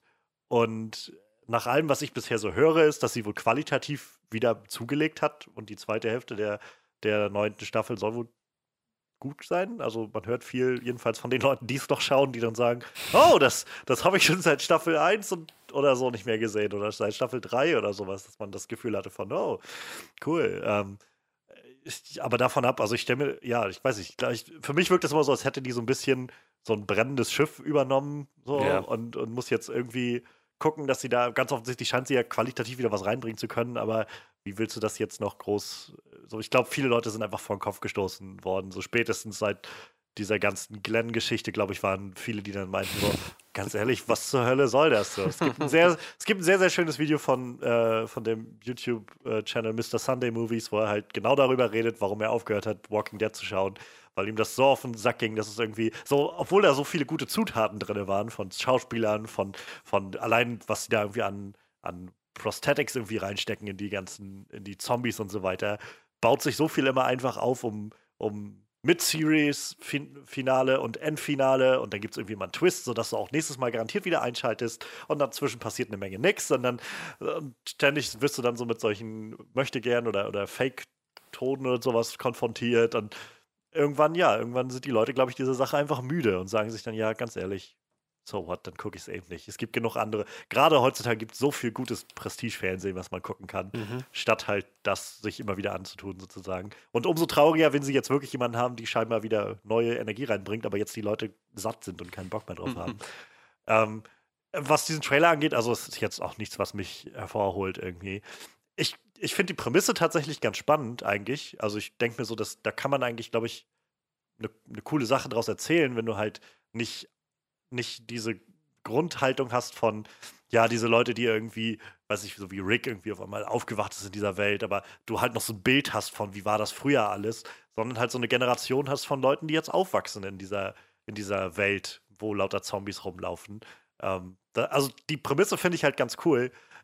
Der Trailer wirkt, finde ich, einfach nur unglaublich so generic, so unglaublich, ja, so malen nach Zahlen, was du erwartest von einem mhm. Young Adult Ding. Was vielleicht auch nicht zwingend schlecht sein muss. Ganz offensichtlich sind wir nicht die Zielgruppe, die sie haben wollen dafür. Aber ich weiß auch nicht, ob das qualitativ jetzt das ist, womit du auf einmal die, diese neue Zielgruppe erreichst, die auf einmal sagen, ja, das äh, Zombies sind auch so das Ding, was ich jetzt gerade gucken will. Deshalb, ich habe sowieso das Gefühl, glaube, dass Zombies das einfach out sind mittlerweile. Ja, ja. Und ich glaube, Walking Dead hat da viel zu beigetragen, um so den Zombies den letzten Todesstoß zu geben. ja, Wenn wir fair sind, Game of Thrones in der populären Kultur irgendwie auch. Ich meine, wie viele Leute haben sich online darüber ausgelassen, wie viel besser Game of Thrones selbst die Zombies macht. Der zentrale Aspekt von The Walking Dead und selbst Game of Thrones macht das besser. Und naja, nach Staffel 8 halt hält jeder die Klappe. Game of Thrones wird einfach nicht mehr gelobt. Alles, was Game of Thrones irgendwie auch nur anhaftet, ist automatisch scheiße. Also ja, Zombies äh, haben keinerlei Legitimation mehr in der populären Kultur. Ich bin gespannt, was das wird mit Zack Snyders neuem. Ich glaube, Netflix wird das dann sein, dieser Army of the Dead, den er jetzt gerade macht. Mhm. Ähm, so, äh, ich bin bekannterweise jetzt nicht der größte Zack Snyder-Fan, aber ich glaube, es hängt auch einfach viel mit seiner Weltsicht auf Dinge zusammen. Also ich glaube, er ist einfach sehr so dieser Bro, der irgendwie alles dekonstruieren will, weil das einfach cool und gritty ist. Und äh, ich glaube, bei gerade so Sachen wie Superman oder so funktioniert das eben nicht so gut. Aber ich könnte mir vorstellen, dass das für so einen Zombie-Film vielleicht besser funktioniert als für, ähm, für halt so ein Superhelden-Ding. Zumal ich glaube, sein, sein Dawn of the Dead Remake auch immer viel gelobt wird als Mhm, guter, Ja. guter Zombie-Film. Also, keine Ahnung. Aber ja, ich glaube einfach so generell haben wir erstmal gerade wieder so eine, so eine Tiefphase erreicht, so wie halt, nachdem die ähm, Twilight-Sachen durch waren, auch erstmal mit Vampiren, glaube ich, Ruhe war. Also, weil einfach, was, Oh ja. was willst du noch groß erzählen so dazu? Also, ich glaube, da musste, wenn dann so kommen wie halt äh, What We Do in the Shadows, so Taika Waititi-mäßig und einfach so eine Satire, Persiflage daraus machen und dich darüber lustig machen, über Vampire oder sowas, dann vielleicht kann man das so langsam, also dann geht das halt noch, aber also ich, ich sehe einfach nicht, wie sie, wie sie jetzt noch drei, weiß ich nicht, wie viele Serien da noch weiter rausballern wollen, die alle sich um diese Zombie-Welt drehen, wo meiner Meinung, also ich das Gefühl habe, dass Leute einfach gerne die, die Nase voll haben von Zombies. Ich, ich kann mir halt nur vorstellen, dass mittlerweile einfach, dass, dass die da sitzen und keiner halt, weiß ich nicht, alle haben Angst wahrscheinlich vor den Geldgebern irgendwie durchblicken zu lassen, dass das vielleicht gerade nicht so gut läuft und dann müssen die wohl einfach immer wieder beschönigen und dann, nein, das ist alles, im Stream kommt das nachher alles rüber. So, die, die Leute gucken ja auch gar kein Fernsehen mehr und so. Und äh, dass, dass deshalb irgendwie einfach alle sagen, nee, nee, wir machen weiter so, weil wenn wir wenn nur einer von uns einen Fehler eingesteht, dass das irgendwie gerade nicht so läuft, wie wir das wollen, dann werden wir alle gefeuert oder so. Ich habe keine Ahnung. Ich meine, du hast, du hast es ja auch schon gesagt, es ist halt immer noch die, der, eine der stärksten Programmpunkte, die da zu der Zeit laufen. Ne? Also ich glaube, Supernatural hatte nachher so knapp eine Million ne? für, die, für, die, für, die, für die aktuellen Folgen immer. Und das war halt für, für äh, Warner dann immer noch. CW gut, ist das ne? ganz schön krass. Ja, eben, das war halt immer noch sehr gut, ne? Und äh, klar ist, ist Walking Dead unglaublich abgestürzt, aber ich glaube, das ist halt immer noch so okay, ne? Wenn man halt einfach den normalen Maßstab von, von AMC dann misst, wahrscheinlich, ne? Nur für das ein, einmalige Flaggschiff mit 16 Millionen Zuschauern ist das halt natürlich richtig für den Arsch irgendwie. Und bringt dann wahrscheinlich auch nicht mehr so viel Knete rein wie vorher, ne? Ich meine, die Werbetreibenden werden ja auch weniger zahlen wollen, wenn die Zuschauerzahlen sich auf ein Ja. Viertel reduziert haben irgendwie. Mhm. Und ich frage mich tatsächlich auch, was Robert Kirkman davon so hält. Also ich meine, gab es da nicht sowieso schon Ja, ja, der hatte eh Knatsch mit drin, ja. Streitigkeiten und so? Ich glaube fast, dass, dass ich meine, er hatte wahrscheinlich auch keinen Bock mehr auf Walking Dead, aber ich glaube, da, das spielt auch ein bisschen mit rein, dass er irgendwann aufgehört hat mit dem, mit, mit dem Comic halt, ne? So irgendwie, dass das mit der Serie immer alles ein bisschen so schräg wurde. Ich meine, der Comic ist ja, glaube ich, mittlerweile komplett durch, ne? Ich glaube, der war fertig. ja, ne? das meine ich gelesen ja, haben, ja. ich meine auch. Deshalb, ich, ich glaube, der hat einfach auch Ich- keinen Bock mehr auf dieses Franchise. So. Kann mir auch vorstellen, dass er einfach nichts gegen das Geld hat, was, was er Ja, immer das aus stimmt Sicherheit. ja. Tantiemen und so kriegt. Aber ich glaube, es gab halt, also ich, ich habe echt keinen Einzelheiten im Kopf, aber es gab, glaube ich, irgendeinen rechtlichen Streit Ja, ja, mit auf jeden Fall, drin, ja. wo er nicht das bekommen hat, was er glaubt, dass er bekommen sollte oder irgendwie sowas in der Art. ich weiß es so. jetzt nicht mehr so genau. Aber ja, ich weiß nicht, ist schon krass, wenn auf einmal so unglaublich viele Serien und wie gesagt ja auch Filme. Also ich glaube, bei der Comic-Con hatten sie ja schon einen Trailer für den Rick-Film oder so rausgehauen gehabt oder sowas irgendwie in, in der Art. Also die, die bauen da ja echt richtig krass dran und trotzdem steht so die Frage im Raum einfach, wer soll denn das alles gucken? Also, also ich, ich habe jetzt gerade mal so spaßenshalber die Quotenliste bei Wikipedia von Fear the Walking Dead aufgemacht und die hat halt recht stark gestartet, die Serie. Also so mit im Schnitt sieben Millionen in der ersten Staffel Zuschauern, die wahrscheinlich dann, also die erste Folge hatte auch gleich 10 Millionen, wahrscheinlich weil die einfach noch zu Hochzeiten von Walking Dead damit rübergesprungen sind. Aber seitdem geht das halt echt bergab. Also, wie gesagt, zu sieben Millionen in der ersten Staffel und jetzt war gerade die fünfte dieses Jahr, gerade Ende September lief das Staffelfinale und die fünfte Staffel hatte jetzt noch 1,5 Millionen im Schnitt. So, das halt auch ziemlich, ziemlich klare Linie irgendwie nach unten. So, Obwohl ich ja bei der Serie gehört habe, dass die angeblich besser wäre. Also vom, vom Storytelling her. Ich habe keine Ahnung, ich habe es nicht gesehen, aber habe ich gehört, Gerüchten zufolge. Ja, ich glaube, es, es fäll, fällt wahrscheinlich einfach wieder auf dasselbe Ding. Sie haben mittlerweile einfach das tot, totgeritten einfach. Ja. So, die, so. die Leute, die noch daran Interesse hätten, sind wahrscheinlich schon einfach von. Ja, ich meine, warum guckst du kein, kein Fear the Walking Dead? Wahrscheinlich auch, weil du denkst, so, ja, keine Ahnung, wenn ich so daran denke, was ich Walking Dead geguckt habe, dann habe ich jetzt irgendwie nicht so Bock, direkt gleich Fear the Walking Dead weiterzuschauen. Das ist. Ja, wie gesagt, Walking Dead war halt bei mir auch irgendwann unten durch. Ich fand halt die Idee mit dem wir erzählen die Vorgeschichte ganz nett, aber das ist ja, glaube ich, so ab der dritten Staffel läuft es halt parallel. Und da wird es ja irgendwie schon wieder lächerlich, weil dann erzählst du halt. Ich weiß, also da, das Universum gibt mir nicht genug dafür, als dass ich mir zwei Serien angucken muss, die zur selben Zeit spielen. Wo wir jetzt eben zum Beispiel bei John Wick waren, wo halt eine andere Story irgendwie in diesem Universum mir deutlich mehr Spaß machen würde, als jetzt bei The Walking Dead, weil pff, dafür gibt Ja. mir das halt nicht genug. So. Deshalb, ich, ich weiß es nicht, ey. Ich, ich muss das irgendwie nicht haben. Naja. Und äh, ja, wo ich auch gerade, wo wir gerade dabei sind, Walking Dead wurde ja jetzt auch gerade, glaube ich, letzte Woche oder so um die elfte Staffel verlängert. Also die ist auch schon bestellt. Die nächste Staffel, so die zehnte läuft jetzt ja gerade an, aber Oh Mann. tja, Ja, wir äh, bleiben mal gespannt, Ja, wenn man das so nennen kann. wie sich das entwickelt und ob das Anklang findet und wenn ja, in welcher Weise. Ja, wir bleiben aber, ja, wir bleiben gespa gespannt, aber skeptisch. Gut, dann würde ich sagen, sind wir mit den Highlights der Woche durch und widmen uns den drei Filmen, die jeweils einer von uns äh, gesehen hat.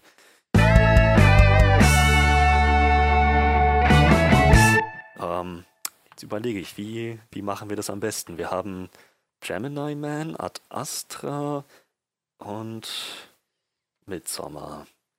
Welcher von denen eignet sich gut als Einstieg?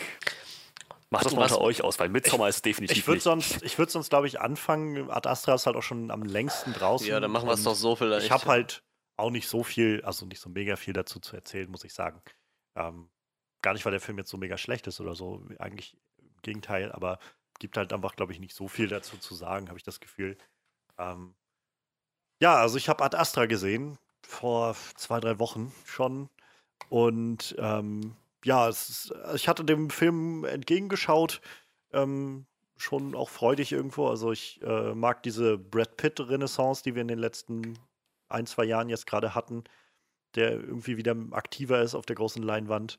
Und ich bin sowieso so ein, so ein Sucker für so ähm, Sci-Fi, was so ein bisschen real Sci-Fi-mäßig ist. Also ich ähm, finde immer noch Der Marsianer ist ein großartiger Film, Gravity ist ein großartiger Film. Also gerade wo es mal so ein bisschen in die Richtung geht, so wir nehmen richtige, echte äh, Raumfahrttechnologie und spinnen das so ein bisschen weiter, wie es aussehen könnte. Und genau in die Richtung fällt Ad Astra. Und ähm, ja, um vielleicht den Plot einmal kurz abzureißen, also Brad Pitt spielt einen Astronauten, ähm, Roy McBride, der, also in der nahen Zukunft spielt das Ganze, ähm, wo er für Spacecom arbeitet, also so ein, ja, so ein, sowas wie die NASA der Zukunft, würde ich sagen, die sich so breit gefächert darum kümmern, alles fürs All abzuregeln.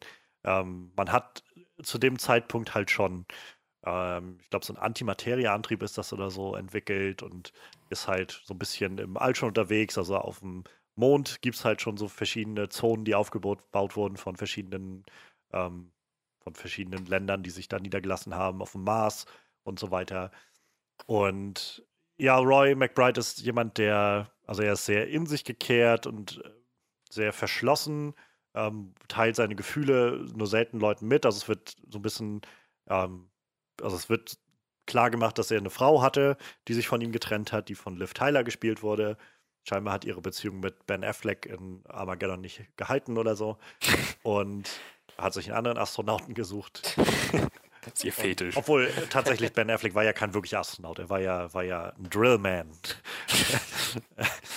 und ähm, naja, auf jeden Fall, ähm, er ist halt sehr verschlossen und so weiter, widmet sich seiner Arbeit. Es wird am Anfang gesagt, dass er fast nie einen Puls über 80 hat, meine ich. Also es hat Oh, ja, ein ganz entspannt. niedriger Ruhepuls, selbst wenn halt die Situation angespannt wird und so. Und ähm, dann gibt es halt am Anfang ähm, so, einen- so Vorfall, wo er auf dem, er ist auf so ein, ähm, ja, so, ein- so eine Art, ich weiß gar nicht, was das war, so eine Satellitenanlage, die halt mit der Erde verbunden ist, also wo so eine Art Turm von der Erde aus nach oben läuft bis in die Atmosphäre oder Stratosphäre, was auch immer das ist.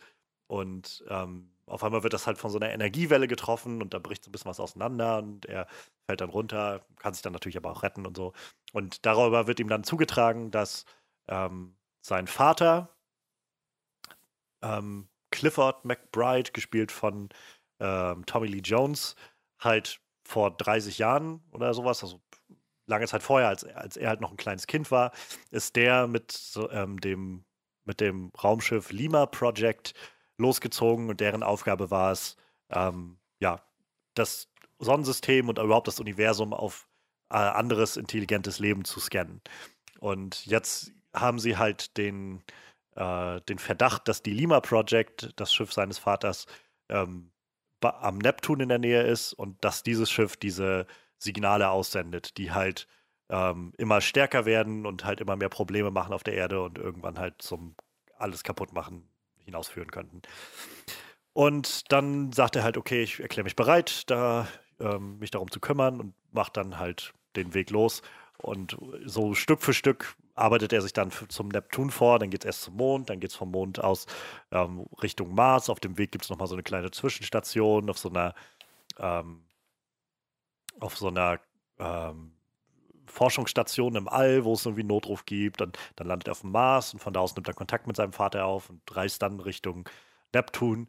Und vieles davon ist einfach sehr geprägt von, wie gesagt, seiner Verschlossenheit. Es sind ganz viele innere Monologe, wo Brad Pitt so seine Gefühle äußert und darüber redet. Und es wird halt ziemlich gut klar gemacht, dass er einen ziemlich großen Vaterkomplex hat und sich halt, also immer noch, äh, weiß nicht, nie, das nie so wirklich verarbeitet hat, dass sein Vater abgehauen ist, als er halt ein Kind war und ähm, er seitdem irgendwie nichts von dem gehört hat und ohne den aufgewachsen ist und eigentlich immer nur dem nacheifern wollte und nichts auf der Erde hat, was ihn da hält und ähm, er sich so nach und nach dem stellen muss, wie sehr sein Vater eigentlich immer noch begleitet und seine Handlung bestimmt, seine Fix ja, Fixo Fiktion auf seinen Vater. Und ja, auf dem Weg trifft er halt noch so ein paar unterschiedliche Leute, die ihm immer so Stück für Stück auf seiner Etappe, auf dieser jeweiligen Etappe weiterhelfen. Ähm, Donald Sutherland ist am Anfang da, der hilft ihm so ein Stück bis zum Mond, wo es auf dem Mond dann auch äh, Mondpiraten gibt. Ähm, dann ähm, Ruth Negger spielt mit, die ist auf dem Mars eine, die ihm dann ein Stück weiterhilft. Und ja, so, naja, so läuft das dann halt irgendwie. Und keine Ahnung, also der Film ist sehr, sehr schön. Also wirklich visuell einfach wunderschön anzusehen. Ähm, hat mich viel an, an Gravity erinnert, so von der, von den Eindrücken, die man da so gewinnt vom All. Also da, da haben sie auf jeden Fall sehr, sehr schön was eingefangen. Ähm, ist verhältnismäßig langsam, würde ich sagen, der Film. Also es gibt schon immer noch so, so Actions, Action-Spitzen, die so herausstechen. Ähm, wie gesagt, gerade auf dem Mond ist so diese Sequenz mit den Mondpiraten, die, ähm, die dann anfangen, auf ihn Jagd zu machen. Ähm, später gibt es dann so eine, ähm, so eine Sequenz, wo er versucht, in ein Starten des Space Shuttle reinzukommen und sich so Stück für Stück vorarbeitet und währenddessen so der Countdown runter, also hört man, wie der Countdown runterzählt und er so irgendwie dann hochklettert an dem Raumschiff und so, also Space Shuttle und das ist sehr intensiv. Aber der Film lebt viel mehr halt von diesen inneren, von dieser, ja, ich weiß nicht, Charakterstudie kann man es fast nennen, irgendwie von ihm, wo du so einen Eindruck bekommst davon, wie, ja, wie zerrissen er ist, wie sehr er irgendwie fixiert ist auf seinen Vater und ähm, so dieser, diese Konfrontation, die letztendlich entsteht, wenn er auf seinen Vater trifft. Und ähm, ja, so unterschiedliche Ansichten aufeinander prallen dann. Ähm, ja, davon ab, also das macht den Film halt sehr stark, finde ich. Also gerade diese, diese Figur macht ihn irgendwie sehr stark. Ähm, darüber hinaus, weiß ich nicht, hatte ich so das Gefühl, dass der Film sich nicht so ganz sicher, was er eigentlich konkret sagen will, an, also über, über die Menschheit, über das menschliche Sein. Also ganz oft wird immer darauf hingewiesen, dass halt, wie gesagt, sein Vater, Tommy Lee Jones, dass die, der, der halt auf der Suche war nach anderem intelligentem Leben und ähm, so, dass, äh, weiß ich nicht, ob so die Frage in den Raum gestellt wird, so, so jedenfalls unterschwellig ähm, oder indirekt, sagen wir mal, wird die Frage in den Raum gestellt, ob der Mensch denn so als eine intelligente Spezies zu zählen ist oder nicht, finde ich jedenfalls, weil diese einzelnen Etappen, die er so anstrebt, immer wieder irgendwie was offenbaren, wo man das Gefühl hat von, ja, hier, hier läuft halt irgendwie alles so ein bisschen aus dem Ruder, seit die Menschen da sind oder so. Und ähm, dadurch habe ich dann am Schluss so ein bisschen das Gefühl gehabt, als dann er so seine, seinen Schluss zieht, was er zu tun hat, dass ich so gedacht habe, ja, ich weiß jetzt nicht so recht, ob ich das so wirklich unterstützen kann, nach dem, was der Film mir gezeigt hat. Ähm, ob ich das, ob ich jetzt das Gefühl habe, dass der Film eigentlich weiß, was er mir da gezeigt hat. Ähm, ich, nur um ein Stichwort zu nennen, Paviane im Weltraum. tauchen Was? auf. Ja. Sehr überraschend auch. Beim Schauen sitzt du so und denkst so, was zur Hölle passiert hier gerade? Und dann auf einmal Paviane. es ist sehr, äh, sehr weird an einigen Stellen, ja. Ähm, ja. Da, da, davon ab, also ich kann, glaube ich, viel mehr, viel mehr habe ich, glaube ich, dazu gar nicht so zu sagen. Also ich finde halt, wie gesagt, sehr schön anzusehen. Sehr ähm, intensiv auch an einigen Stellen. Hat auf jeden Fall Stärken. Ähm, ich glaube, es gibt auch eine ganze Menge Leute, die den schon sehr feiert, so als neuen Sci-Fi-Klassiker. Ähm, so, so weit würde ich halt bei weitem nicht gehen. Ich bin, äh, es gibt auch genug Leute, die den gar nicht mögen. Ähm, so, so einer dieser Filme, der bei Rotten Tomatoes sehr großen, sehr große Spanne hat zwischen der Kritikerwertung und der, der Zuschauerwertung. Ja. Ähm, ich persönlich fand den Film halt gut, aber ich weiß zum Beispiel, also ich kam raus und dachte so, oh, ich habe jetzt Bock, Gravity eigentlich nochmal zu gucken, weil ich finde, Gravity macht so vieles, was der Film macht, nur deutlich besser. Also Gravity ist ja, ich weiß nicht, ob ihr Gravity mal gesehen habt, aber ähm, Yep. Gravity ist ja sehr, sag ich mal, ortsbegrenzt. So, da hast du jetzt ja nicht so diese verschiedenen Lokalitäten im All irgendwie, wo, wo dann Sandra Bullock hinreist. Aber unabhängig davon hat der Film halt ähnlich viel von diesem, ähm, dass dieser Charakter mit sich selbst irgendwie ganz viel ausmacht und irgendwie in sich gekehrt ist und ähm, so diese, weiß ich nicht, dass All auf einmal so, so eindrucksvoll dargestellt wird. Also ich fand Gravity wirklich grandios und ähm, für mich war Art Astra einfach nicht so, nicht so mitnehmend an, den, an vielen Stellen. Ähm, sehenswert finde ich ihn auf jeden Fall, aber ja, ist jetzt, ist halt okay, fand ich. Und ich glaube, es ist ein guter Film, der, der ähm, so gut Diskussionen ansprengen oder, oder anreißen kann, wo man einfach miteinander ins Gespräch kommen kann darüber, wie man verschiedene Dinge sieht. Denn, ähm, wie gesagt, ich glaube, das, was ich so reinlese in viele Sachen des Films, gerade was so die Aussagen über die Menschheit angeht und so, die, weiß ich nicht, sieht vielleicht nicht jeder so oder sehen andere Leute auch anders, aber gerade dieser zentrale Konflikt zwischen ihm und seinem Vater ist halt sehr, sehr präsent und fand ich auch manchmal etwas zu dick aufgetragen, so, also in dem Sinne von ständig hörst du halt in seinem Voice-Over, so in seinem inneren Monolog, wie er davon redet und du denkst dann so, ich hab's verstanden. Du, du hast so einen Daddy-Komplex. So. Das, das hätte man vielleicht auch machen können, ohne es fünfmal zu sagen, sondern einfach zweimal sagen und mir einfach zeigen, wie er damit umgeht oder so. ähm, ja. Also, ich fand ihn sehenswert. Ich würde sagen, vielleicht so, vielleicht für mich so ungefähr auf, auf einer Ebene wie Interstellar. So, ich fand Interstellar halt auch sehenswert, aber jetzt tatsächlich nicht so grandios irgendwie. Zumal Interstellar einfach noch viel länger ist. Ich glaube, der geht fast drei Stunden. So lang ist Ad Astra halt nicht. Und ja, schade halt so ein bisschen, dass du von den restlichen Figuren kaum was mitkriegst. Wie gesagt, trifft so Donald Sutherland, man trifft Ruth Negger, aber die sind halt nur so immer für so eine Station da und dann sind sie wieder weg und dann hast du sie auch im Prinzip schon wieder vergessen. Ich könnte ja auch nicht sagen, wie die hießen oder so. ähm, deshalb, keine Ahnung. So, es gibt auch so ein, zwei Plotholes. Also ich meine, ich bin davon abgegangen, irgendwie immer an sowas mich aufzuhängen irgendwie. Aber es gab so ein, zwei Momente oder ein, zwei große Schlüsselmomente, wo ich mir gedacht habe, warum, also das hätte man wenigstens irgendwie benennen können, so sagen können, deswegen machen wir das jetzt nicht oder so. Oder deswegen wird das so gemacht. Stattdessen gibt es halt so sehr zentrale Aspekte, wo ich manchmal das Gefühl habe, scheinbar ist niemand auf die Idee gekommen beim Schreiben, dass man das einfach so lösen könnte. Aber hm, naja, was soll's.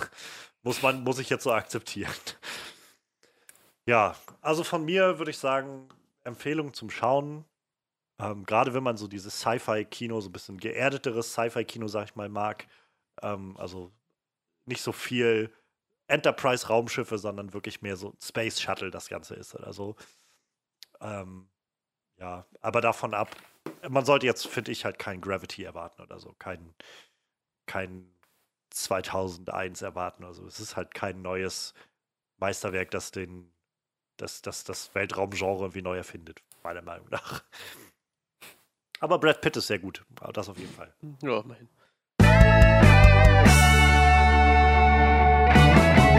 Ja, dann vielen Dank für diese Einschätzung. Ähm, ich würde sagen, wir gehen gleich über zum, äh, zum nächsten Film. Und jetzt ist die Frage, wie viel hast du über ähm, Gemini Man zu erzählen, Manuel? Hm, Ich weiß nicht. Kommt drauf an, wie werde ich mich ver verlaber hier.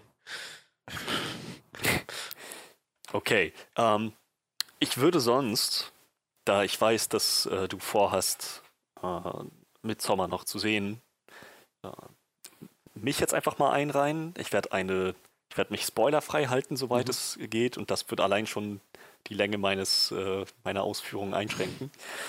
Und ich finde es in dem Sinne gut, äh, dass, dass, dass du direkt hier bist als ein potenzieller Zuschauer, der nicht gespoilt werden möchte und vorhat aber diesen, diesen Horrorfilm zu sehen, äh, weil er, denke ich mal, auch entsprechende Erwartungen hat an Ari Aster. Ja, ich habe tatsächlich, wie hieß er, Ähm. Hereditary immer noch nicht gesehen, also habe ich eigentlich gar keine. Oh, okay. Aber das war, Aber nach allem, was du über Hereditary gehört hast, ja, das, das stimmt und äh, tatsächlich. über Ari Aster hast du sicherlich erwartet. Ja, tatsächlich, sonst war das einfach nur der einzige äh, Horrorfilm diesen Monat, wo wir gesagt haben, den wollen wir unbedingt sehen. Also ich mache immer mit meiner besten Freundin einmal im Monat so, einen- so einen Horrorabend, wo wir ins Kino fahren und einen Horrorfilm gucken. Und das war so der naheliegendste für, für jetzt, den wir gucken wollten. Deshalb steht der für morgen auf dem Zettel. Also ich werde den auch gucken, auch wenn du den jetzt total schlecht redest. So. Aber tatsächlich kann ich dir nach deiner Ausführung auch sagen, ob ich ihn mir aufgrund deiner Ausführung anhören, angucken würde oder nicht. Anhören würde. Ich, ich, ich, ich hole mir das Hörspiel. Ich möchte fast behaupten, schon bevor ich überhaupt anfange mit meinen Ausführungen, dass du ihn dir, zumindest basierend auf dem, was ich jetzt gleich erzählen werde, schon ansehen wenn du okay. möchtest. Ähm, genau, aber ja, ich äh, werde dann dementsprechend Manuel einmal äh, meine Eindrücke schildern auf eine Art und Weise, die es einem äh, nicht äh, zu spoilenden Horrorfan auch äh, zu, zu wünschen sein sollte. Äh, ich weiß nicht, ob dieser Satz gerade irgendeinen Sinn gemacht hat. Ähm, gut, Midsommar der diesjährig äh, erschienene Film von Ari Aster nach seinem 2017er Hit Hereditary. Ich hoffe, ich habe jetzt keinen Schwachsinn erzählt, denn Hereditary müsste 2017 gekommen sein und er kam, oh, er kam 2018. Ähm, wow. Das, das flasht mich gerade selber, weil das bedeutet, dass, dass, dass Ari Aster innerhalb von einem Jahr schon gleich den nächsten Horrorfilm rausgehauen hat. Das ist, Tja, das ist echt krass. Der muss einen Plan dafür gehabt haben, das so schnell hintereinander zu machen. Oder es hat einfach nicht lange gedauert, den zu produzieren. ähm, ja, äh, genau. Midsommar, es, äh, nach, wir haben die Trailer gesehen, wir haben die Trailer auch im Podcast besprochen. Äh, nach allem, was wir äh, daraus gesehen haben, ging es um das äh, altbekannte traditionelle Schwe schwedische Fest des Midsommar, das ein paar Touristen aus äh, einem nicht schwedischen Land, mehr kam aus dem Trailer, glaube ich, erstmal nicht rüber, äh, über sich ergehen lassen, einmal dem beiwohnen wollen. Jetzt, jetzt kommt mir gerade Ähm. schon ein geiler Plot-Twist in den Sinn. So mitten im Film stellt sich raus, es geht eigentlich gar nicht um Midsommer, sondern um Knüt, dieses Fest, wo die die Weihnachtsbäume aus dem Fenster schmeißen. das sind die einzigen Feste, die ich kenne, weil die immer beide in der Ikea-Werbung genannt wurden, aber das wäre auf jeden Fall ein geiler Plot-Twist gewesen. vielleicht wird das der Und nächste so- Ari Ja, wahrscheinlich, Knüt. So sterben sie alle, eine nach dem anderen. Sie werden von irgendwelchen Bäumen erschlagen, die aus Fenstern geworfen Das wäre werden. super. Dann ist es eher so ein Final Destination-Ding irgendwie. Ich habe ich hab gesehen, was mit ihm passieren wird. Und, und mit dir und mit deiner Schwester. Okay, ihr werdet alle von Bäumen erschlagen. Ähm, ja, genau. Aber zurück zu, zurück zu Midsommar. Äh, die Trailer sahen echt weird aus. Wir haben im Podcast drüber gesprochen und es, sah- es sah echt nach richtig, richtem, richtig merkwürdigem Psycho-Horror aus. So nach, nach dem Film, in dem wirklich die, die menschliche Psyche so dekonstruiert wird und ähm, naja, halt die, die Existenz des Menschen nicht nur im Sinne seiner biologischen Existenz beendet wird, im Sinne seines Todes, sondern dass, dass diese Menschen einfach auseinandergenommen werden und naja, dann höchstwahrscheinlich am Ende auch kein Happy End erleben. Also es sah echt nach Psychohorror aus.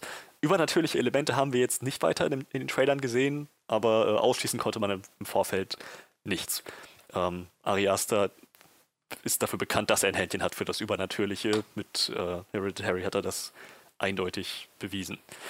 Genau, aber die Prämisse kurz abzureißen. Ähm, Midsommar dreht sich um äh, Danny, nur beim Vornamen erwähnt, eine junge Frau aus den USA und äh, ihren erweiterten Freundeskreis um ihren ähm, Boyfriend, also ihren, ihren Freund, Freund, ihren Lebensabschnittspartner Christian. Zukünftiger Ex-Mann. Seine. Nein, so weit sind sie noch nicht. Aber ähm, in einer alternativen Zukunft kann ich mir durchaus vorstellen, äh, dass das ähm, passieren könnte. Ähm, genau, um Danny, ihren Freund Christian und wiederum seine Clique von Jungs, äh, Pelle, Josh, Mark, Conny und Simon, die sich äh, gemeinsam in einem Sommer nach Schweden begeben, um dem Mitsommer beizuwohnen. Anregung dafür ist Pelle von Wilhelm Blomgren gespielt. Ich hoffe, ich habe das richtig ausgesprochen. Äh, der Verwandte hat, also schwedische Wurzeln und dementsprechend den, seinen, seinen Leuten vorgeschlagen, seiner Clique vorgeschlagen hat, hey, Midsommar ist echt eine coole Sache, dieses Jahr steht was Besonderes an, kommt doch einfach mal mit, das wird Spaß machen. Ähm, so die, die Clique selber ist recht, ähm, äh, ungefähr das, was man erwarten könnte von so College-Studenten, die ähm, ja gerade so mitten im Studium sind oder gegen Ende des Studiums. Einige wissen sehr genau, wo es äh, hingehen soll mit ihrem Leben, haben sehr klare Vorstellungen, sind sehr, sehr professionell in ihrem Umgang, denken sehr klar. Andere sind einfach echt nur an Drogen und Mushrooms und äh, Gras interessiert. und haben überhaupt noch keinen Plan, wie es weitergehen soll. Sie sind schon im 15., 16. Semester. So, lass uns langsam angehen. ähm, äh, genau, zu, zu der letzteren Sorte gehört Christian. Und ähm, er, er hat die, die Einladung von Pelle zum Mitsommer in Schweden dankend angenommen. Genauso wie der Rest der Truppe auch. Das klingt nach einem super spannenden, super coolen Sommer. Ähm, allerdings gibt es eine Reihe von Ereignissen, die dann dazu führt, dass Danny mitkommt auf die Reise. Ähm, ich werde jetzt über diese Ereignisse gar nicht so viel äh, sagen, weil es schon einen gewissen Effekt hat, die Art und Weise, wie sich das abspielt. Ich werde nur sagen, es gibt Momente, die sehr stark an die besten schauspielerischen Momente aus Hereditary zurückerinnern. Wie ist nochmal die Schauspielerin, die, wo man Toni so oft Collette. sagt, die wurde um den Oscar betrogen? Tony Collette. To ja, genau. Ähm, es, sol solche Momente gibt es direkt in, im ersten Akt des Films auch. Ähm, ja, letzten Endes gehen sie alle zum Midsommar und äh, Dinge äh, geraten langsam, wirklich langsam, aber sicher außer Kontrolle. Und ja, ich fürchte, sehr viel, sehr viel mehr kann ich jetzt gar nicht über die Einzelheiten des Plots sagen. Alles, was ich sagen kann, ist, dass wir absolut richtig lagen mit unserem, mit unserem Gefühl, dass das so ein Psychohorror wird, der die menschliche Psyche völlig auseinander nimmt, dekonstruiert. Denn genau das passiert. Was, Im Prinzip ist es so eine Charakterstudie von Danny und ähm, indirekt auch ihren Freunden, was so passiert, wenn man bestimmte starke Emotionen oder Obsessionen paart mit Schock, Trauer, Drogen, Mushrooms, Gras und, und, und, dem schlechtesten menschlichen Umgang, den man sich nur vorstellen kann. Ähm, was, was dann dabei so, so rauskommt. Äh, ja, sicherlich, was wir ebenfalls schon äh, erahnen konnten, ist, dass da ein gewisser Kult zugange ist, ähm, der auch äh, definitiv seinen Beitrag äh, leistet, was die Drogen und den schlechten Einfluss angeht. ähm, ansonsten, was die emotionalen und psychischen Zustände der einzelnen Charaktere betrifft, äh, da bringt jeder schon von Haus aus sein Päckchen mit. Ähm, daher, also ja, es ist wirklich eine sehr interessante ähm, Studie, einfach mal zu beobachten, was so mit, mit der menschlichen Psyche passiert von Leuten, wenn einfach mal das Umfeld gewechselt wird und so, ein, so, so, so in der Umgebung, die dieses, diese Zustände einfach völlig außer Kontrolle geraten lässt und damit ja, die halt in völlig ungeahnte Richtungen lenkt. Ähm, ja, äh, sehr, sehr spannend mitzuerleben. Infolgedessen, dass sehr viel eben mit äh, inneren Zuständen und ähm, Wahrnehmungen und Gefühlen zu tun hat, äh, ist sehr viel von dem, von dem Film Visual Storytelling. Also viele der, der Schlüsselszenen leben fast oder komplett ohne Dialog und stattdessen nur von Bildern, bestimmten Perspektiven, so Frames, Kamerapositionierung und dem Soundtrack. Es gab äh, zu Anfang direkt eine Szene, so, ähm, das, das kann ich höchstens mal anschneiden, wo sie alle zusammen auf dem Flug sind nach Schweden und so gerade auf dem Landeanflug. Also sie befinden sich gerade über Schweden äh, im Landeanflug, sehen die Landschaft zum ersten Mal, hören die Ansage draußen, sind es angenehme 15 Grad und so. Und im Hintergrund läuft halt eine echt bedrückende, richtig angespannte, sphärische Musik. Und da dachte ich nur so, das ist ein ideales Beispiel dafür, wie der Soundtrack einfach mal die komplette Atmosphäre ändern kann. Weil wenn man sich jetzt vorstellt, dass unter genau derselben Szene, mit genau demselben Schnitt, den, den, derselben Soundkulisse, jetzt einfach mal Island in the Sun im Hintergrund laufen würde, wäre das super happy, so richtig Urlaubsstimmung, yay! So, so ein bisschen Kindsköpfe-mäßig, wir machen uns bereit auf einen ja. lustigen Fun-Sommer, der jetzt auf uns zukommt. Ja. So, ähm, und ja, es gibt, es gibt halt so einige Momente, wo, wo, wo der Film sehr sehr auf, auf dieser Atmosphäre basiert. Und es funktioniert. Du hast nicht das Gefühl, okay, diese Szene dauert jetzt zu lange, das wird mir jetzt langsam zu, zu, zu, zu langweilig. Wann sagt denn hier mal endlich irgendjemand was? Ähm, ich muss sagen, ich hatte solche Gefühle tatsächlich immer mal wieder bei, ähm, äh, äh, äh, ach verdammt, ich vergesse den, Na den, den, Namen dieses Films immer und immer wieder. Ähm, wo äh, Ryan Gosling und Blade Runner. Äh, danke. ähm, Blade Runner 2099 war das? 49. 49, genau. Da gab es immer wieder so Momente, wo ich das Gefühl hatte, okay, ja, hier, hier soll gerade einfach die Atmosphäre rüberkommen und so sehr viel Visual Storytelling gemacht werden. Diese Szenen haben sich für mich so lang gezogen. Ich dachte, oh, meine Fresse, kommt zum Punkt. Öffnet eure Münder und sagt, worum es geht. Halt auf, irgendwelche Whiskyflaschen vor euch hinzustellen und euch irgendwie komisch anzugucken. Sagt was. Ähm, das war bei Midsommar, das hatte ich überhaupt nicht das Gefühl. Das war bei Midsommar genau das Gegenteil. So, ich hatte das Gefühl, niemand sollte jetzt irgendwas sagen. Diese Szene lebt gerade einfach wunderbar mitten in diesem Vibe und es kommt gerade alles rüber. Ähm, also ja, das, das würde ich sehr loben. Dazu kommt, äh, dass mir aufgefallen ist, dass der Soundtrack an einigen Stellen sehr clever eingesetzt wurde, dass einige so Motive, musikalische Motive früh vorbereitet wurden, um dann später wieder aufgegriffen zu werden, wo es auch wieder eine Relevanz hat. Und also in dem Sinne funktioniert dieser Film in der Art und Weise, wie er Momente in seinem Soundtrack, aber auch in seinem Storytelling einfach Dinge und Elemente vorbereitet, wirklich sehr kunstvoll. In dem, in dem Film gibt es im Prinzip nichts, was, was keinen Sinn erfüllt. Jede Bewegung, jede Szene, jedes, jeder Akt, jedes Ritual, ähm, jeder Shot erfüllt irgendeine bestimmte Funktion, die später wieder Frucht trägt. Und das, das fand ich unheimlich cool. Also allein deshalb, allein von allem, was ich bis hierher erzählt habe, würde ich dir dringend empfehlen, Manuel, dir diesen Film anzugucken. Ähm, wem ich nicht empfehlen würde, diesen Film zu sehen, ist äh, Johannes. Du hast, wenn du mich fragst, absolut alles richtig gemacht, damit mich nicht ins Kino zu begleiten. Es gibt Momente in diesem Film, die einfach dieses Verständnis von, von Body Horror, ähm, was, äh, was bei dir prävalent sein dürfte, sprengt.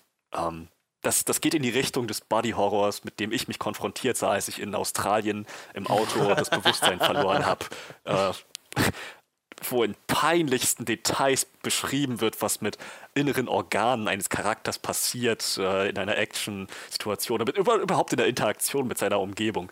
Ähm, ja, sowas äh, kam in diesem Film vor und ich musste es mir nicht vorstellen. Ich habe es sehr explizit zu sehen bekommen, was äh, mit gewissen Körperteilen und inneren Organen einer Person passiert, wenn man sie nur auf bestimmte Art und Weise ähm, deponiert und äh, mit äh, gewissen Requisiten interagieren lässt.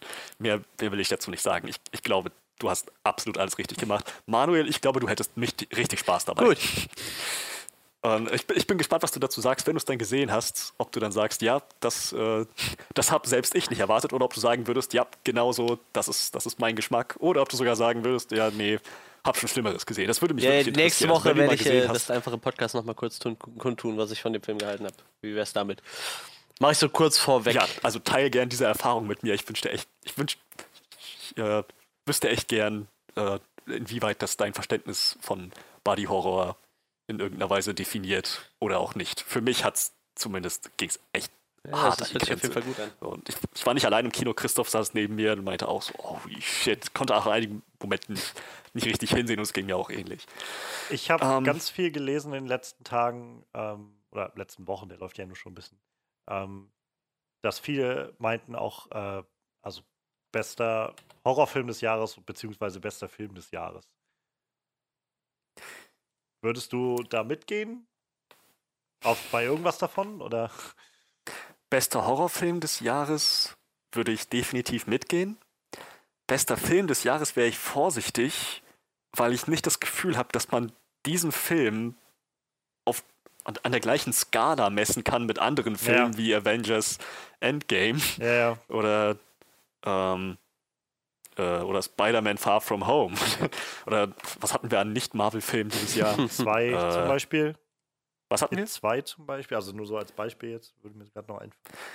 Auch It 2 hat verglichen mit Midsommar immer noch sehr Ja, ja. starken Blockbuster-Vibe. Ja. Midsommar wird, wirkt wirklich wie ein Kunstfilm. So, dies, dieser Film ist vom Ton her, von der Atmosphäre her völlig surreal. Aber, und das ist das erste Mal, dass ich das über einen Film sagen kann mit einer surrealen Atmosphäre, der Plot macht trotzdem Sinn. Diese Charaktere, alles, was diese Charaktere durchmachen und erleben, ist trotzdem sinnvoll. Also ja, ich äh, würde sagen, kann man nicht vergleichen mit anderen Filmen ohne Ja. weiteres. Muss man schon in seiner eigenen Sparte, in sein, seiner, seiner eigenen Dimension vergleichen. Äh, aber davon ab, qualitativ hochwertig. Absolut. Würde ich definitiv unterschreiben. Und Horror funktioniert. Und vor allem, neben dem Horror, der teilweise sehr bildgewaltig und teilweise einfach nur sehr atmosphärisch inszeniert ist, ist halt auch so eine Mystery-Komponente dabei, die einen ständig, ständig in Spannung bleiben lässt. So, was passiert als nächstes? Was hat das mit irgendwas anderes auf sich? Oder mit irgendwas anderem auf sich? Und das spielt halt auch alles damit rein, in, in die Art und Weise, wie Elemente vorbereitet und später wieder Ja. aufgegriffen werden, diese Mystery-Komponente. Dieser Film ist einfach ein super rundes, stimmiges Projekt in sich. Ähm, ja, äh, ich, ich könnte höchstens noch hinzufügen, Manuel, wenn es dich interessiert, könnte ich die Frage beantworten, ob äh, und wenn ja und überhaupt in welcher Weise übernatürliche Elemente eine Rolle spielen. Außer du sagst, auch das Mhm. Interessiert nö, dich nö, gerade mach nicht. ruhig. Dann würde ich auch das das, ist außen okay. vor lassen. Ja, das ist Also okay. was- kannst du ruhig sagen. Das, das ist okay. Okay, ähm, ja, also es ist tatsächlich, äh, obwohl der Film einige Male sowas vermuten lässt, äh, spielen übernatürliche Kräfte. Ich habe mir das fast Rolle. gedacht, wie die ganze Zeit Drogen im Gespräch waren. So. Weil Drogen sind immer ein guter Indikator dafür, dass es keine übernatürlichen Sachen gibt, sondern einfach nur viel Drogen. Also wie das so ist mit, mit Kult und äh, Bräuchen, Ritualen, so eine gewisse transzendente Ebene schwingt da natürlich mit, ja. aber nichts, wo man sagen könnte, hier gibt es jetzt in der Realität eindeutige Belege dafür, dass irgendwelche dämonische Aktivität zu verzeichnen ist. So, es lässt sich alles erklären mit menschlichem Handeln und menschlichem Denken. Ähm, ja, äh, das, was man auf, äh, auf der, der kritischen Seite betrachten könnte, was zumindest ich erst ein bisschen problematisch empfunden habe, ist dasselbe wie bei vielen Horrorfilmen eigentlich. Die Charaktere tun weitestgehend ihr Möglichstes, um rational vorzugehen und äh, sich von Gefahren fernzuhalten, bis sie es dann irgendwann nicht tun. So, es gibt einen Moment, wo, also eine Szene, wo alle Charaktere anwesend sind, alle, alle Kerncharaktere, inklusive Danny, die Hauptcharakterin, alle anwesend sind, wo absolut klar wird, dass Dinge hier gerade aus dem Ruder laufen. Wo ich, wo, wo ich mir denke, an diesem Punkt könnte man ein wunderbares, frühzeitiges, alternatives Ende reinschreiben, wo sie einfach alle sagen, habt ihr das gerade gesehen? Ja, gut, wir steigen in unser Auto und fahren hier sofort weg. Ende. Das, was ein Normalmensch Äh, machen das würde. tun sie. Das, ja, genau. So, ähm, das tun sie nicht. So, da gibt es noch Argumentationen von Leuten, die sagen, ja, ich schreibe meine Arbeit hier drüber, ich versuche einen offenen, ich versuche ein offenes Mindset zu behalten, ein bisschen aufgeschlossen zu bleiben. Es ist halt eine andere Kultur. Ich so, nein, nein, sorry. Nichts von dem, was ihr gerade gesehen habt, lässt sich in irgendeiner Weise rechtfertigen. Lauft um euer Leben. ähm, ja, ähm, das, äh, ich, wenn man, wenn man, wenn man darüber hinweg sieht, wenn man sagt, okay, ich äh, muss jetzt mal meine, wie nennt man das, Suspension of Disbelief. Mhm. Ich, ich, ich muss, muss, wie würde man, man das eigentlich auf Deutsch sagen? Ja, Ähm, mir fehlt immer ein passender Begriff dafür, deshalb. Das ist, wie würde man das, ich, ähm, ich gönne dem jetzt mal so einen Vorschuss an, äh, Glaubwürdigkeit. an, an, an. Gutwillen. an guten Willen oder, ach, keine Ahnung. So, an, so, angenommen, ich, ich, ich nehme mal an, das ist glaubwürdig. Ich versuche ich versuche jetzt mal anzunehmen, das ist glaubwürdig. Dann ähm, geht auch der Film wieder gut weiter, kommt auch wieder in die Gänge. Aber wie gesagt, dieses, dieses eine Moment gibt es halt schon, wo man sich fragen könnte, okay, diese, diese ganzen Charaktere dürften jetzt eigentlich, wenn sie, wenn sie, wenn sie in, in normalen menschlichen Maßstäben denken, jetzt um ihr Leben flüchten. Ähm, ja, aber ich glaube, das ist auch so ziemlich das Einzige, was ich ähm, wirklich auf einer negativen Ebene kritisieren würde. Äh, alles andere ist entweder super effektvoll im positiven Sinne oder einfach nur merkwürdig. Da denkst du, was? Es, es gibt Momente, wo du dich echt fragst, was, was sollte diese Szene hier gerade? Ich, irgendeine Bewandtnis hatte das, ich bin mir sicher, aber, aber welche? Und, und naja, so, so, wir haben auch im Nachhinein ein bisschen drüber gesprochen mit Christoph, so, wie hast du das interpretiert? Und er hatte tatsächlich sehr andere Theorien über das, was äh, mit einigen Charakteren so passiert, als ich. Und äh, ich, ich glaube, das macht diesen Film auch sehr, sehr aus. Und das ist auch ein unmittelbares Produkt von dieser surrealen ja. Ebene und dem Einfluss von Drogen. ähm, ja, ich glaube, mehr würde ich zu Midsommar erstmal gar nicht sagen. Nur, dass ich unheimlich froh bin, ihn im Kino gesehen zu haben. Unheimlich froh bin, äh, in, in, einem Kinosaal gewesen zu sein, in dem die Zuschauer äh, einen Respekt hatten vor der Atmosphäre des Films und nicht die ganze Zeit irgendwas gefressen oder irgendwas geschnattert haben. Ähm, das war, das war eine schöne, äh, das war eine effektvolle Kinoerfahrung. Schön ist das falsche Wort. Aber ja, ich, ich empfehle ihn auf jeden Fall, dir, mhm. Manuel. Und wenn irgendwann mal eine zensierte ähm, Version davon rauskommen sollte, wo der ganze Body-Horror in peinlichsten Details äh, umgangen wird, dann würde ich ihn auch dir empfehlen, Johannes. Ja, ich weiß nicht. Also ich, äh, ich habe halt genug, glaube ich, drüber gelesen, so über den Film und es klingt halt sehr gut. Und ich, ich glaube halt auch einfach, dass Ari Aster ein unfassbar fähiger Regisseur ist und weiß, wie man, wie man die, den Zuschauer lenkt und wie man Szenen inszeniert und so. Ähm, aber es ist halt einfach nicht das Genre, was mich. Also es ist halt, glaube ich, auch zu krass in dem Genre, äh, was ich sowieso schon immer nur so ganz zart irgendwie antaste, so nach und nach. Ähm, so die Me Abgründe der menschlichen Psyche, des menschlichen Wesens. Ja, ja, Oder also Horror ist halt generell sowas so, ich ist jetzt nicht, dass ich gar keinen Horror schaue, aber es ist halt schon immer so ein bisschen ausgewählt und ähm, es gibt halt einfach so diese Bereiche, die, wo ich merke, dass weiß ich nicht. Ich, ich glaube, wenn ich im Kern, im Kern habe ich so ganz oft das Gefühl, wenn ich so einen Film gucke, dann will ich halt schon das Gefühl haben von, dass das ist jetzt keine, das ist jetzt mehr, ähm, mehr, weiß ich, hat einen Mehrwert für mich, der diese, diese Traumatisierung in Anführungszeichen, die damit einhergeht, für mich halt aufwiegt.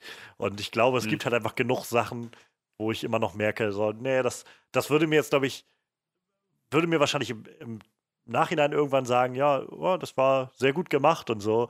Aber ob das jetzt wert war, die, äh, diese innere Aufgewühltheit dafür auf mich zu nehmen, die halt ja. jenseits ist von, ich bin mal angespannt oder so, sondern, also ich, ich, ich, ich glaube, ich kann einfach mittlerweile gut einschätzen, was mich so wirklich verstört. So. Und, und wenn ich wirklich mhm. so merke, irgendwie in mir bewegt sich da jetzt gerade was, was halt jenseits ist von, oh, das ist jetzt gerade spannend oder so. Ähm, und also Body Horror ist halt, gerade wenn es recht sehr, sehr explizit wird, ist das sowas, wo ich jetzt nicht so wirklich scharf drauf bin. Und ähm, auch gerade so Sachen mit Besessenheit und so sind halt dann so die andere Seite, wo ich merke, dass mich das einfach auf Dauer sehr ah, so irgendwie abfreaken kann. Und ich glaube, das ist halt auch der Grund, warum ich Hereditary noch nicht gesehen habe, weil ich so viel, viel Gutes von gehört habe, aber das halt genau wieder in so eine Sparte schlägt, wo ich so merke, das würde mich wieder zurücklassen, so dass ich, dass ich mich einfach unwohl fühle. Und dann, mhm. dann weiß ich nicht, ist das ist noch nicht so ganz der Mehrwert für mich da. Ähm, ich meine, ich mag aber, also ich mag aber sonst alles, was ich davon höre. Und ich freue mich halt einfach, dass wir solche Filmemacher haben, die sowas solche Experimente machen, die so richtig abgedrehten Kram machen, die ihr eigenes Ding durchziehen, ähm, die halt auch ganz offensichtlich ja nicht so viel Wert darauf legen, dass das jetzt, sag ich mal, glatt poliert ist und jeder muss es gleich verstehen können oder sowas, weil das ist, glaube ich, auch so ein Ding, was, was heutzutage immer wieder rauskommt, dass Studios viel Angst haben, dass Leute das dann nicht verstehen und nicht gucken und deshalb alles immer tausendfach erklärt werden muss und dass Leute auch einfach Dinge für sich stehen lassen können ähm, und sagen können, das, wie du schon meinst, es ist halt Kunst, so, es ist halt ein Kunstwerk, was ich hier geschaffen habe. Ich erkläre das jetzt nicht. Ihr müsst halt euch selbst einen Kopf machen darum, was ihr daraus mitnehmt und was nicht.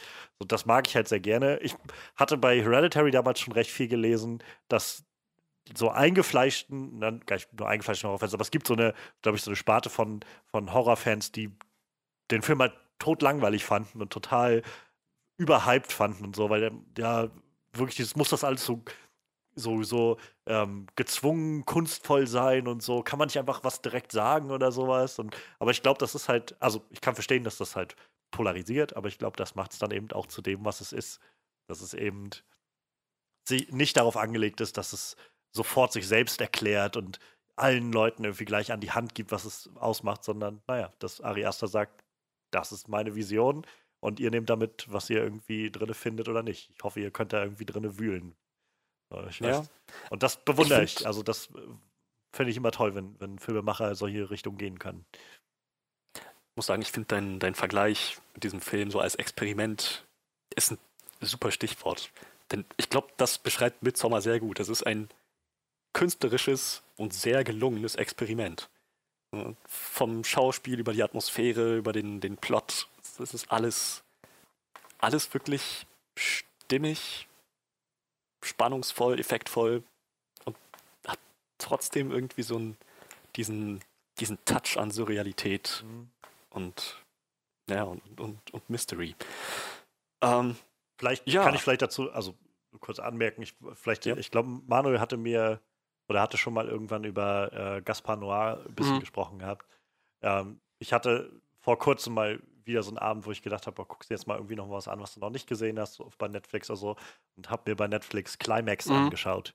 Und das ist halt Der ist übel, ne? Gaspar Noir-Film von 2018. Es ist halt, also übel, Also ja, zum Gucken jetzt also eher, er, ne? Nicht, nicht äh, er ist halt, ich weiß nicht, ich fand ihn halt, also es gab dann so irgendwann den Punkt, wo ich einfach nur, was? What the fuck is happening? So, das ist einfach, das hatte mich so ein bisschen an das erinnert, was Freddy vorhin am Anfang gesagt hat, wo er so versucht hat, möglichst vage den Film zu umschreiben, weil das ging in dieselbe Richtung. Es war so ein, Leute, die alle so ihr eigenes Päckchen irgendwie mitbringen, ihr Baggage und dann auf einmal konfrontiert werden mit, also in, in, in äh, Climax, das ist halt eine Gruppe von so Tänzern, die so Ausdruckstanz irgendwie so ganz abgedreht machen und irgendwie einen Abend Probe haben und feiern danach und irgendwer macht LSD mit in die, in die Mhm. Bohle und dann driftet das halt einfach immer weiter ab in so einen, in so einen Abgrund irgendwie, in so, einen- so einen Albtraum alles und der, die Kamera steht äh, fast nie still und es gibt kaum Cuts, sodass du irgendwie immer mehr das Gefühl hast, du bist so reingezogen in diesen Albtraum immer weiter und ab einem gewissen Punkt saß ich einfach nur, was zur Hölle geht hier jetzt vor? Ich, oh du Scheiße. Und gleichzeitig habe ich aber auch da das Gefühl gehabt von, hm, also ich meine, ich finde das total cool, dass, dass der sowas macht und dass der so sein, sein Experiment da irgendwie austobt. Auf der anderen Seite, wenn, wenn in einem Film irgendwie zum Beispiel ein Kind einfach stirbt, dann würde ich gerne wissen, was, was mir der Film auch sagen will. Oder weil an vielen Stellen hatte ich das Gefühl von, das ist jetzt einfach nur da, weil es einfach weird ist. Aber auch das hat sicherlich seine, seine äh, Relevanz und seine Legitimität. Also. Aber ja, also sehr, auch sehr weirdes Ding. ich sehe gerade, der, der Schauspieler von, äh, von Dannys Freund in Midsommar, Jack Rayner heißt der Schauspieler, der hat auch in Free Fire gespielt und da war er Harry. Weiß nicht, sagt euch das was? nee. Ja, ist für mich jetzt zu lange her, dass ich das noch wüsste, wer da, also wie die alle hießen oder so. ähm, ich hatte bloß mitbekommen, dass bei Midsommar der Will Poulter auch mitgespielt hatte. Und ja, das, das war es so ziemlich. Ja. Äh, ansonsten, wie gesagt, Manuel, ich bin sehr gespannt äh, zu hören, wo das auf äh, deiner Horrorskala ausschlägt. Und darüber hinaus äh, habe ich da jetzt erstmal nichts weiter zu, zu sagen. Äh, von mir aus können wir dann übergehen zu Manuels Gedanken zu äh, Will Smiths neuestem Herzensprojekt.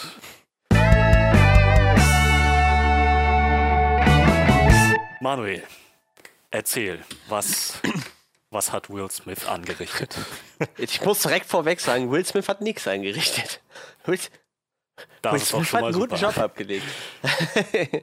ja, ähm, ich habe mir äh, Germany Man angeguckt. Das ist so ein Film, der, äh, der so in der, in der Produktionshölle gefangen war für knapp 20 Jahre. Also die, das Filmprojekt gibt es seit 97, habe ich eben noch schnell gelesen.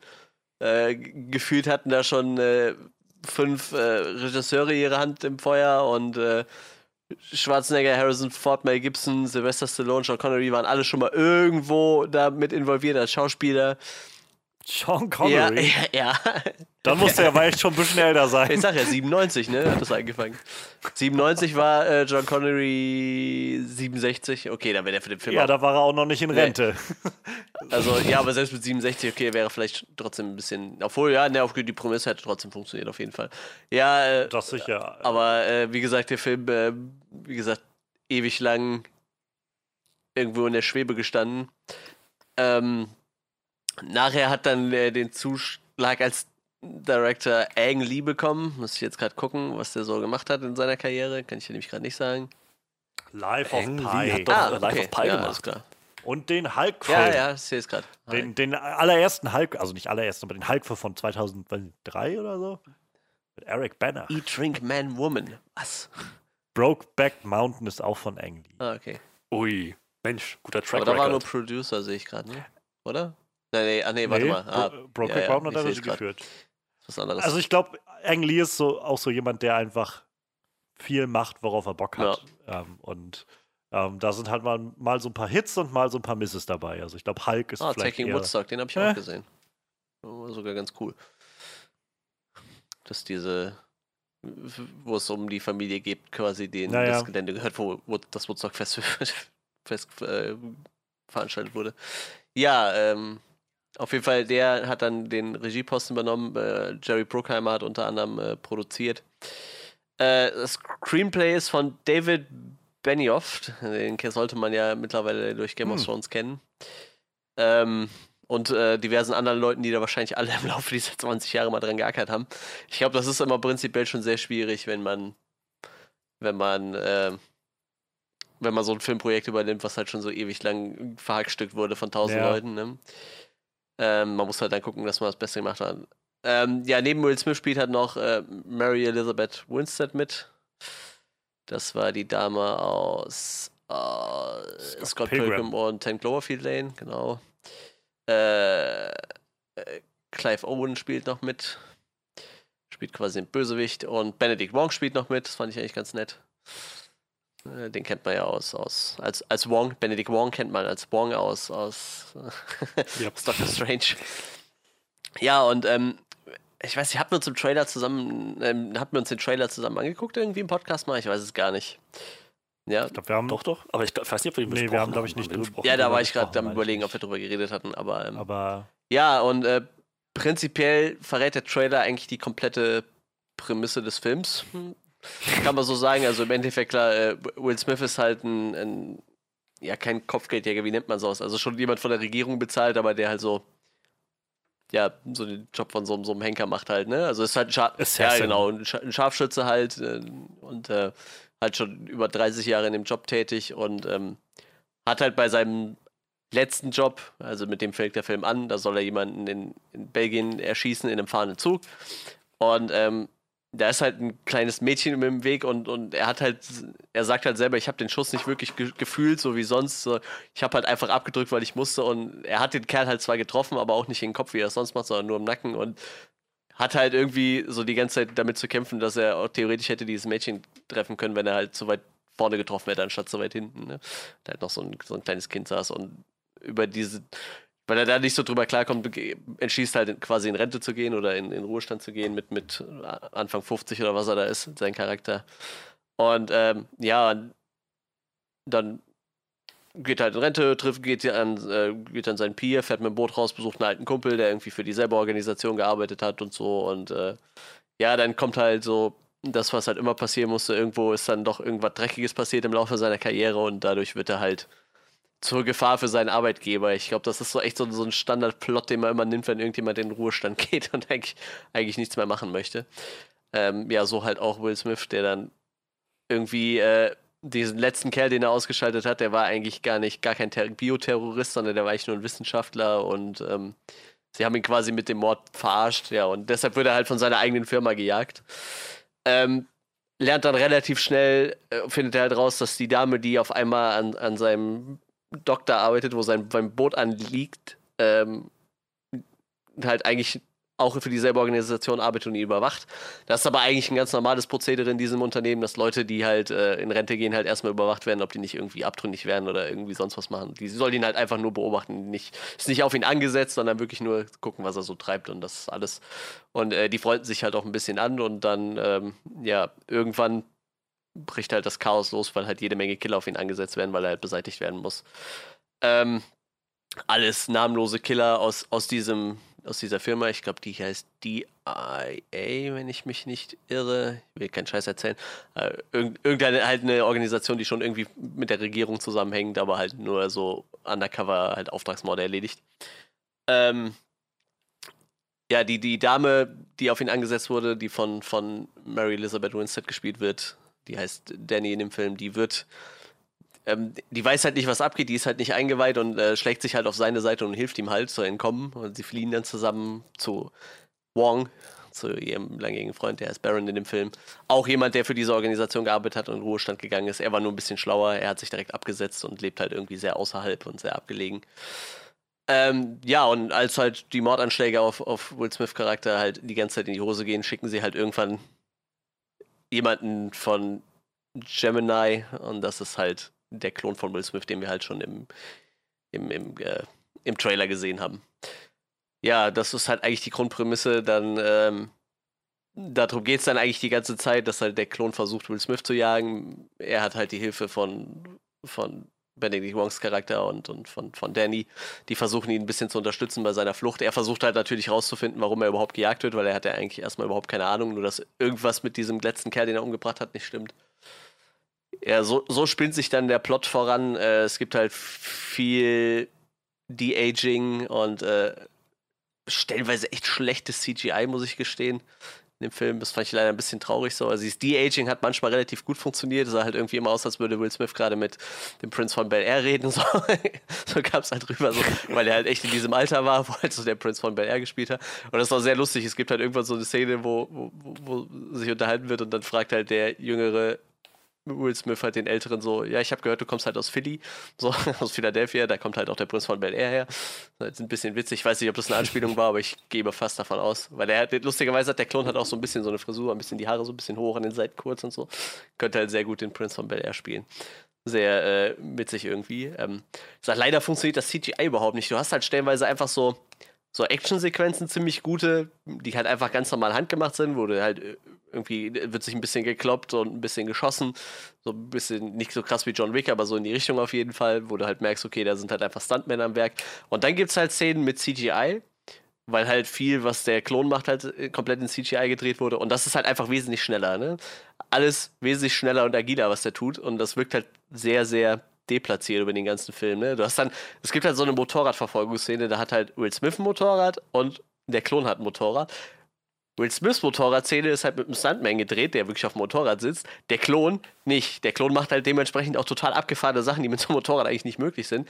Und bewegt sich halt auch die ganze Zeit einfach viel schneller. Ich glaube, das soll halt so suggestieren, dass der halt noch jünger und agiler ist, aber es wirkt halt komplett falsch. Ne? Und es gibt halt ganz viele Szenen, wo sich einfach geprügelt wird und du merkst halt, gerade wenn Will Smith mit seinem Klon sich irgendwie prügelt, wo dann alles komplett CGI ist, wo du halt merkst, dieser Kampf wirkt halt total unnatürlich schnell und, und überzogen. Und äh, irgendwie, ich, ich weiß nicht, als, als hätten sie nicht genug Zeit gehabt oder sich, als hätte sich das keiner angeguckt während dem Film, dass das halt total auffällt, dass es viel zu schnell ist. Ganz, ganz äh, absurd irgendwie. Ähm, ja, das Ganze nimmt dann halt irgendwie noch ein relativ. Ja, eigentlich, was erwartet man von so einem Film? Wo, wo würdet ihr jetzt erwarten, wo es drauf hinausläuft? Also. Ähm, sie wenden sich gegen die Organisation, die den, die den Klon gemacht hat und ähm, werden wahrscheinlich Clive Owen letztendlich umbringen. Vielleicht wird der Alte ah, ja, noch richtig, sein, Leben, ja auch noch da. sein Leben opfern für den Jungen oder sowas in der Art. Und ich meine, dass sogar, dass sie sich zusammenschließen, hat das nicht der Trailer schon also, gesagt gehabt oder gezeigt? Ja, also gehabt? es gibt halt diese Szene, wo sie so versuchen, miteinander ein bisschen zu kommunizieren im Trailer. Ja, da, da, genau das ist aber halt auch der Plot, ne? Also Will, Will Smith will halt erst nicht wahrhaben, dass das halt sein, also die, die, ähm, ich sag mal, Danny, also der Charakter von, von äh, Mary Winstead, ist halt ich sag mal, agiert ein bisschen äh, klüger in dem Film und meint halt so, hier, sag mal, kann das eigentlich sein, dass du irgendwie einen Sohn hast oder so? So vielleicht 20 Jahre alt, so. Das so, nee, ich hab, hab nie was mit einer Frau gehabt, das hat mein Job nicht so hergeben soll. Also, ja, hast du dir den Jungen mal angeguckt? Ja, warum? Ja, der sieht aus wie du, so, nur in jung. Äh, ja, das ist mir jetzt nicht so aufgefallen, irgendwie, so, so nach dem Motto so. Und irgendwann äh, kommt er halt selber auf den Trichter, dass irgendwas mit dem Jungen nicht stimmt. Und, und natürlich der Klon merkt das ja auch, dass irgendwie die Person, auf die er angesetzt ist, irgendwie aussieht wie er in alt.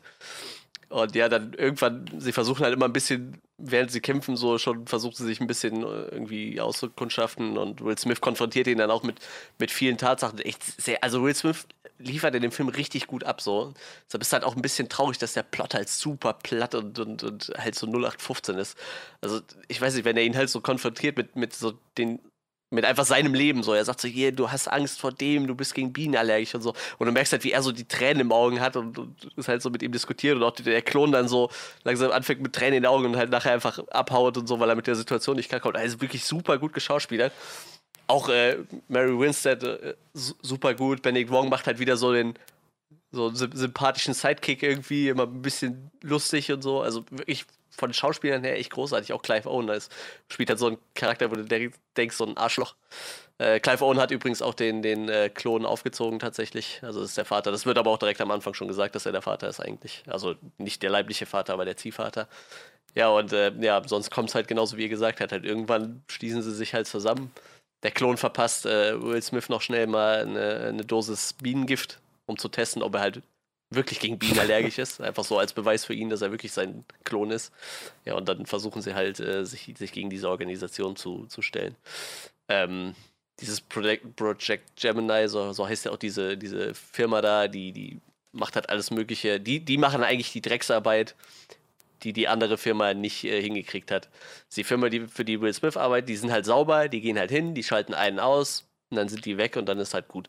Und wenn die es halt nicht gebacken kriegen, dann kommt halt diese Gemini, die machen halt die Drecksarbeit. So, die stürmen dann halt, wenn es sein muss, mit den Maschinengewehren da rein und, und, ballern halt alles über den Haufen. So ist so die Firma, über die man nicht sprechen möchte, die halt so die Drecksarbeit machen muss.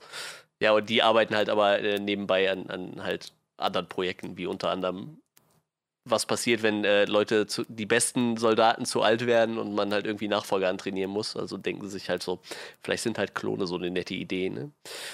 Sagt, leider gibt der Plot halt auch echt nicht mehr her. Das ist ein bisschen schade, weil, sagt, optisch, die, die, die Stunt-Szenen, die nicht so krass CGI-lastig sind, sind halt sehr gut. Auch so die Action, wenn da ein bisschen geschossen wird, wirkt halt alles, ich sag mal, relativ geerdet. Das ist halt kein klassischer Science-Fiction-Film so, ne? Klar, diese Prämisse mit dem Klon ist ein bisschen bisschen Science-Fiction-mäßiger, aber es wird halt irgendwie auch noch auf dieses Klonschaf Dolly einge äh, eingegangen, so, dass man halt eigentlich nicht mit dem Schaf angefangen hat, sondern eigentlich schon mit Menschen vorher experimentiert hatte. So, also es ist relativ geerdet, was das angeht. Und trotzdem gibt es halt einfach so unglaublich gute Action-Szenen. Irgendwie, die verstecken sich halt in so einer Hütte, wo, wenn sie probieren, halt in Richtung zu dieser Gemini-Firma aufzubrechen. Und dann kommt halt ein Auto angefangen mit so einer Minigun auf dem Dach. Und äh, zersäbelt halt so diese ganze Hütte und du siehst halt eigentlich immer nur die Sicht von innen, von, von Will Smith und von, äh, von, von Dannys ähm, Sidekick, wie die halt versuchen wegzukrabbeln und einfach nur die ganze Zeit diese, diese leuchtenden Kugeln an ihnen vorbeifliegen und halt alles um sie herum zerfetzt wird. Und du merkst halt tatsächlich, also da ist scheinbar wirklich irgendwie in diesem Gebäude, wo die gekrabbelt sind, so ein bisschen Practical Effects gewesen, wo Sachen explodiert sind, weil du merkst halt im Film, da fliegt halt so ein, so ein brennendes Stück, ich weiß nicht, Papier oder Holz bei Will Smith auf den Arm so. Und du merkst halt so, dem ist halt wirklich gerade irgendwas Brennendes auf dem Arm gefallen, weil das siehst du auch an seinem Gesicht so. Das ist halt nicht CGI eingefügt, ne? Also das ist halt wahrscheinlich irgendwie so ein kleiner Unfall gewesen, ne? Weil eigentlich sollte da nur ein bisschen was funken und so und halt so ein kleines Bröckchen fliegt ihm so auf den Arm. Das sieht halt echt sehr cool aus, ist halt echt schön gemacht. Nur wie gesagt, leider macht diese sehr stumpfe Story das alles kaputt und ich, finde halt die Prämisse selber gibt halt auch eigentlich schon gar nichts her so, ne? Ich weiß nicht, warum er 20 Jahre gebraucht hat, um den Film zu drehen, wenn halt dieser Plot so ja, wieder so ein bisschen so, so, so stumpf ist halt irgendwie, ne? Ich, wir hatten, äh, Johannes hat ja schon sowas gepostet, dass Will Smith die letzten Jahre keinen äh, positiv bewerteten Film mehr hatte. Und ähm, ta tatsächlich wird der Film ist ja jetzt auch nicht besser weggekommen. Ne? Ich glaube, der liegt jetzt, der liegt bei 29% bei Rotten Tomatoes. Und äh, tatsächlich habe ich so zwei, drei Kritiken gelesen, wo halt auch genau steht, so dass halt es definitiv nicht an der schauspielerischen Leistung gelegen hat in dem Film, sondern halt eher an diesem sehr stumpfen und langweiligen Plot. Ne? Aber wie gesagt, ich, ich habe ja so stellenweise hat Will Smith ja echt auch schauspielerisch nicht mehr so abgeliefert früher. Ich erinnere da mal so an After Earth oder sowas. Der Film war ja an sich schon furchtbar und auch Will Smith konnte mich da nicht überzeugen. Aber der findet halt so nach und nach wieder zu alter Stärke zurück, finde ich. Ne? Ist halt nur schade, dass er sich halt so komische Projekte aussucht. Das bisschen wie Michael Fassbender, der auch irgendwie aktuell kein Händchen hat für gute Filme so ja, ähm, wie gesagt, für Leute, die halt auf gute Action stehen, so, die können sich den bestimmt angucken und äh, so auch für Will Smith ist der halt sehenswert, aber sehenswert, aber man sollte halt von dem Film halt echt nichts erwarten, so, weil die Story halt echt sehr stumpf ist. Äh, die Amis kriegen den, glaube ich, erst jetzt am Morgen zu sehen. Ich glaube, am 11. Oktober ist der Start, deshalb kann man jetzt auch noch nicht sagen, ob der Film wirklich viel einspielt. Ähm, bietet jetzt aber auch irgendwie nicht wirklich Potenzial für ein Sequel. Das werden sie wahrscheinlich dann auch lassen. Bis jetzt hat der Film 7,6 Millionen eingespielt, aber gut, wie gesagt, Amerika ist noch nicht mit drin. Das kommt dann erst ab morgen. Ich hoffe, dass Will Smith dann in nächster Zeit mal wieder einen guten Film äh, zu fassen kriegt, weil wie gesagt, er, er findet scheinbar langsam wieder zu alter Stärke zurück. Vielleicht hat er sich langsam mal von seinen, äh, weiß ich nicht, Scientology und was weiß ich, was er noch alles so auf dem Buckel hatte, äh, erholt er sich langsam wieder und ja, liefert wieder ein bisschen was Gutes ab. Ich wünsche es mir auf jeden Fall für ihn. Wie gesagt, der Film scheitert definitiv nicht an den guten Schauspielern, sondern eher an schlechten Plot. Ja, das war es eigentlich auch. Mehr kann ich da nicht so zu erzählen, glaube ich. Wenn ihr da noch Fragen haben möchtet, dürft ihr die jetzt gerne stellen, falls oder falls du doch was sagen möchtest, was ich noch hören sollte. Also jetzt, gerade wo du zuletzt über Will Smiths schauspielerische Leistung gesprochen hast, wollte ich noch was sagen. Ich finde es generell krass, was er für eine schauspielerische ja, Bandbreite abdecken kann.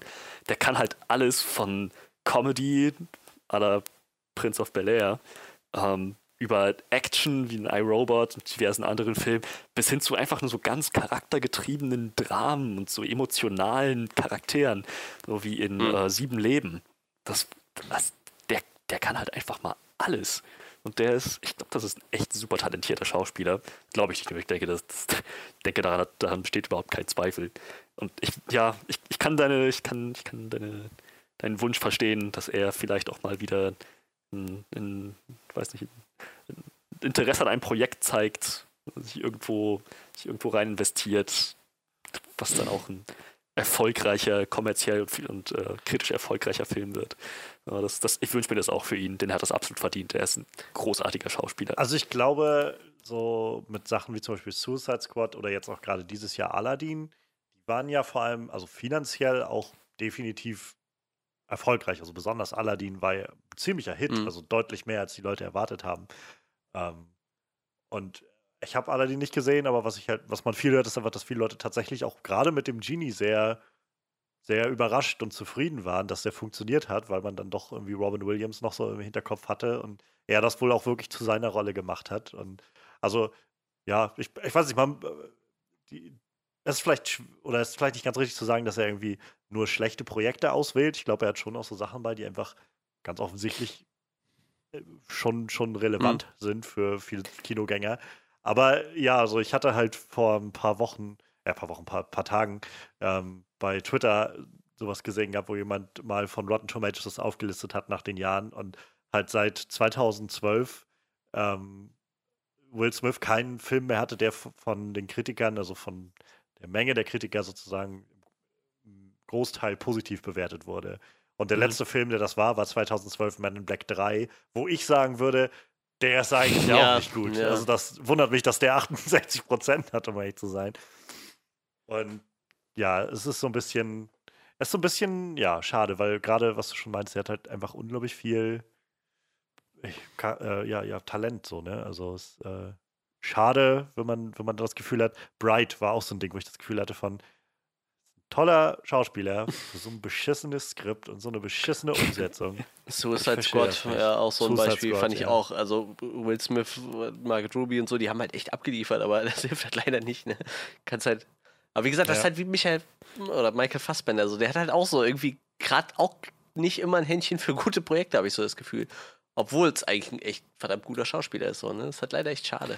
Ich meine, man muss ja, ich, ich glaube, das Ding ist ja auch, man weiß es ja auch nee, nicht klar. Immer, ne? Ähm, ich hatte mal, ich hatte ein sehr interessantes Interview vor kurzem gesehen mit ähm, Nicolas Cage, wo es so ein bisschen darum ging, ähm, also die verschiedenen Sachen, die er so gemacht hat. Es gibt so eine schöne Reihe auf YouTube, wo er, wo Schauspieler über ihre Projekte so reden, was sie so in ihrer Karriere hatten. Und er halt so mega tief irgendwie abtaucht in diese ganzen Sachen und dann anfängt so, weiß ich, Ghost Rider und dann, ja, und dann habe ich mir halt so ein, äh, so ein altes ägyptisches Artefakt besorgt. Und dann, damit du halt wirklich das Gefühl hast, das habe ich immer in der Tasche gehabt. So, wenn du dann, dass du wirklich merkst, so dein Kopf, so der, der, der jetzt einfach in Brand ste steht und sowas. Und keine Ahnung. Also es ist halt definitiv ein verrückter Typ weiß aber ganz offensichtlich immer noch unglaublich viel über die ganzen Filme, wo er mitgemacht hat. Und ähm, er hatte halt mal irgendwann gesagt gehabt, dass der einer der Gründe, warum er halt heutzutage so viele kleine Filme macht, so viele weirde, seltsame Sachen macht und so, ist halt einfach, dass als er angefangen hat, ähm,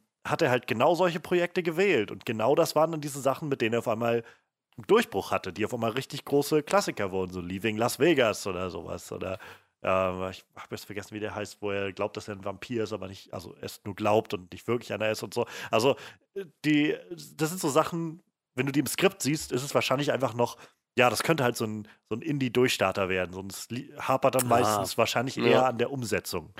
Ich meine, bei Gemini Man weiß ich es jetzt nicht, so da, wenn, das klingt einfach von der Story schon unglaublich platt. Das heißt jetzt natürlich nicht, man kann auch aus einer, aus einer simplen Story irgendwie was Spannendes rausholen, aber wenn es dann doch sehr vorhersehbar ist, ist es, ähm, ja, nicht so geil. Wie, ähm, hast du denn die, die hohe Framerate mitbekommen? Das war ja so ein bisschen das Ding. Also in, äh, ich weiß gar nicht, wie es hier in Deutschland ist. In Amerika, der Film wurde halt Frames, mit 120 gesehen, ja. Frames pro Sekunde gedreht und das ist viel. Ja, ja. Also, das war halt auch, warum Ang Lee von Anfang an irgendwie gesagt hat, so mit diesem Film, will er das Kino voranbringen und so ein bisschen so wie mit Avatar, so die, die Technik vorantreiben. Und es wurde so viel geredet in den letzten Wochen von Gemini Man, wird das moderne Kino irgendwie revolutionieren und verändern und so. Und ähm, ich weiß nicht, ich dachte halt schon, als ich den Trailer das erste Mal gesehen habe, was witzigerweise vor der Mitternachtspremiere von Avengers Endgame war, ähm, wo ich echt gedacht habe, da kamen schon, ich glaube, ein oder zwei Trailer und einer davon war der. Und ich habe gedacht, was ist denn das? Warum? Also, das sieht so ja, so generisch irgendwie auch so unglaublich 0815 Action-Ding mit diesem unglaublich klischeehaften äh, Trailer-Trope, wo sie einfach einen Popsong nehmen und runterschrauben vom Tempo und dann lief dieses Forever Young. So, und ich habe da schon gedacht, ich habe keinen Bock darauf, aber naja, und dann habe ich halt bloß so viel in letzter Zeit davon gehört, dass er die Framerate so hochgedreht hat. Und witzigerweise gibt es aber zum Beispiel in Amerika wohl bloß 14 Kinos, die das überhaupt zeigen das ist. Es, ähm, also in 120 also glaub, Frames. In Deutschland weiß, ist ja so 8, 48 übrigen, kriegst du noch hin, so. also 24 ist der gängige Kinostandard, ne? 24 Frames. Ähm, ich glaube, der Hobbit damals war so mit einer der ersten Filme, die 48 halt eingeführt haben. Und 8, ich glaube, bis 60 Frames so kriegen halt die normalen Kinoprojektoren eigentlich hin. Ne? So 60 Frames ist ja relativ gängig, auch für, für, für alles Mögliche, YouTube sowieso. Ähm, deshalb, ich denke mal, die meisten Dinger sind halt nur auf 60 ausgelegt. Äh, klar, wenn du dir jetzt einen 110 Hertz Fernseher holst oder so oder 120, das gibt es ja problemlos, dann kannst du das wahrscheinlich gucken. Aber also ich bin mir ziemlich sicher, unser Kino war da definitiv nicht für ausgelegt. Aber vielleicht hätten dann diese CGI-Effekte nicht so affig gewirkt, weil die halt so unglaublich schnell und, und komisch wirkten. Ne? Das kann natürlich sein irgendwie. Also ich habe halt, ähm, ich habe ihn jetzt nicht gesehen und schon gar nicht in 120 Frames gesehen. Was ich viel gelesen habe und äh, vor allem auch nochmal explizit gehört hatte in einer Review von äh, einem der Screen Junkies Leute, der halt meinte, dass gerade diese hohe Framezahl das war, was ihn rausgebracht hat aus dem Film, wo er das Gefühl hatte von, ähm, also die, dieses Schauspiel ist gut und die Story ist halt interessant genug, dass ich irgendwie folgen würde, aber diese hohe Framerate lässt das Ganze halt so in Anführungszeichen echt aussehen, dass du nicht mehr das Gefühl hast, dass du in so einen Film eintauchst, sondern als ob du gerade so eine Doku guckst. Als ob du so ein, nicht mal eine Doku, als ob du so eine Soap guckst, sondern so eine, weiß ich, äh, Telenovela oder irgendwas, so diese billigen, sag ich mal in Anführungszeichen, ähm, deutschen, äh, wie heißt denn diese ganzen Trash-TV-Sachen und sowas. So, ah, wo du ja. das Gefühl hast mhm. von, das, das hat nichts ja. Cineastisches ja. auf einmal mehr, wenn, wenn, weil es einfach so, so in Anführungszeichen viel zu real aussieht, dass du nicht mehr das Gefühl hast von, ich bin in dieser Welt, sondern das erinnert mich nur viel mehr daran, dass ich gerade Schauspieler sehe, die da gerade sind.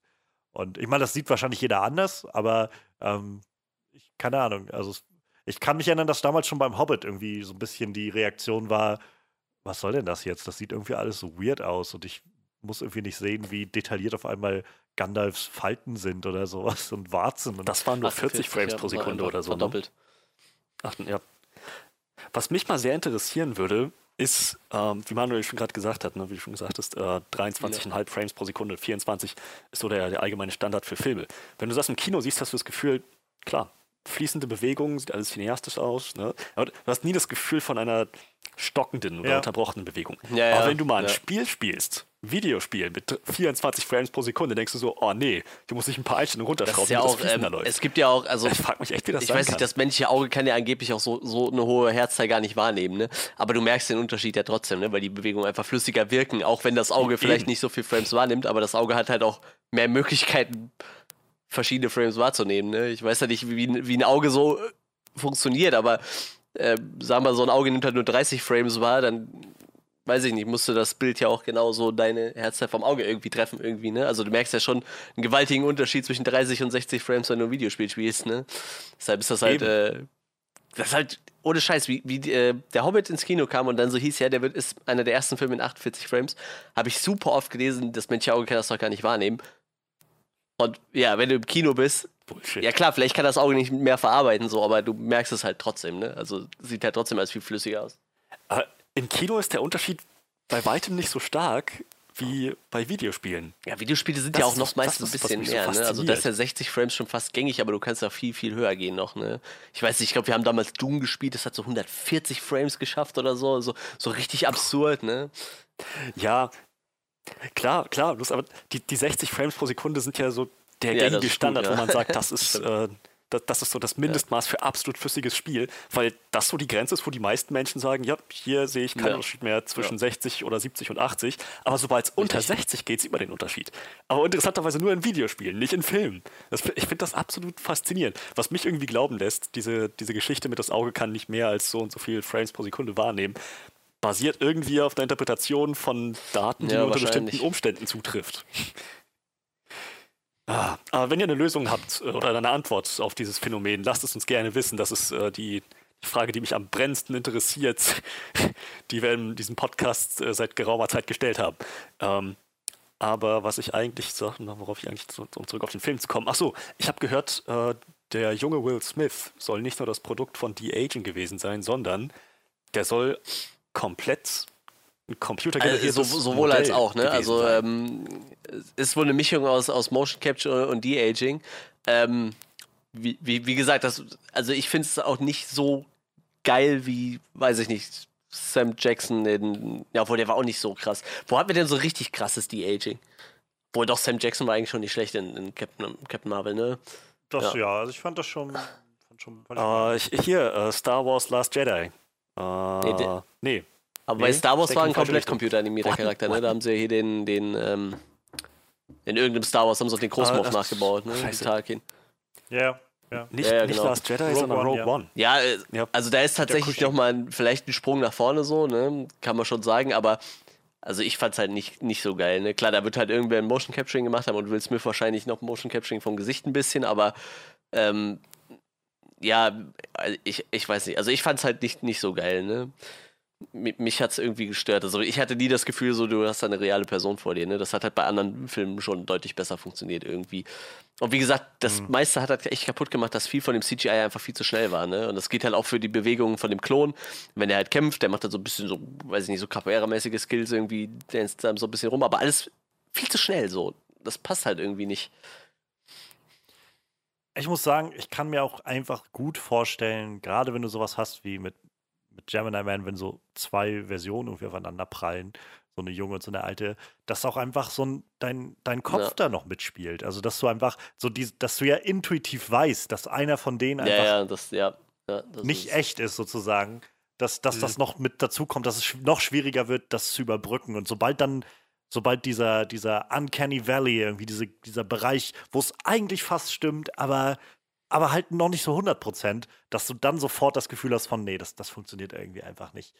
Das war ja, glaube ich, mit Peter Cushing und auch mit, mit Leia in Rogue One für viele und für mich auf jeden Fall so, dass ich beim Schauen gemerkt habe, irgendwie, ich könnte jetzt nicht so konkret mit dem Finger drauf zeigen, was hier gerade nicht stimmt, aber ich sehe, dass das einfach nicht, nicht überzeugend aussieht, so wo ich das Gefühl habe von irgendwie, nein, das ist, das, irgendwas stimmt hier gerade nicht. So, das, Hm. und, und ja, also ich meine, da, deshalb war ich von, von Nick Fury recht, also ich meine, sie haben jetzt Glück gehabt, dass, dass Sam Jackson nur jemand ist, der sowieso schon Ja, noch relativ so aussieht wie vor Das stimmt. 20, 30 Jahren so, aber trotzdem war es beeindruckend, also dass sie den ganzen Film über in, in Captain Marvel ihn ähm, verjüngt haben und da ist es mir nicht aufgefallen, außer wenn er halt rennen musste, wo du gemerkt hast, okay, das ist jetzt irgendwie ein 70 Jahre alter Mann. Es gibt halt so äh, bei. Gemini, bei Gemini Man halt auch so, so Szenen, wo sie wirklich so Gesicht an Gesicht kleben, weil sie sich irgendwie gerade umklammert haben oder so, ne? Und da fällt das halt noch viel krasser auf dann natürlich, ne? Sich wirklich so. Oft hast Ja. du halt so Dialogszenen, wo halt nicht beide gleichzeitig im Bild sind, ne? sondern immer der eine oder der andere. Aber du hast halt auch viele Szenen, wo sie halt wirklich zusammen vor der Kamera sind. Und dann gibt es halt so CGI-Szenen, wo auch der alte Will Smith computeranimiert ist, so. Einfach weil es dann auf einmal viel zu schnell ist und so, als dass es Stuntman machen könnte. Das fand ich halt dann alles ein bisschen Panne. Irgendwie, das ist halt so, ich weiß nicht. Man muss das halt gesehen haben, ne? Ich habe die Leute, die den Film gesehen haben, die werden das wahrscheinlich auch irgendwie nachvollziehen können. Dass irgendwie, ich meine, wahrscheinlich wollte man halt dieses Gefühl von, der ist halt agiler, aber weil er halt jünger ist und natürlich, weil der Klon halt auch ein bisschen anders trainiert ist, so, ne? Aber ja, ich weiß nicht. Also mich hat es halt irgendwie gestört, leider. Wie gesagt, der Film hat mhm. zur Storytechnik nicht viel zu bieten, aber wenigstens schauspielerisch. Naja. Aber ich glaube, aus dem Plot hätte man halt auch nicht viel mehr rausholen können, muss ich ehrlich sagen.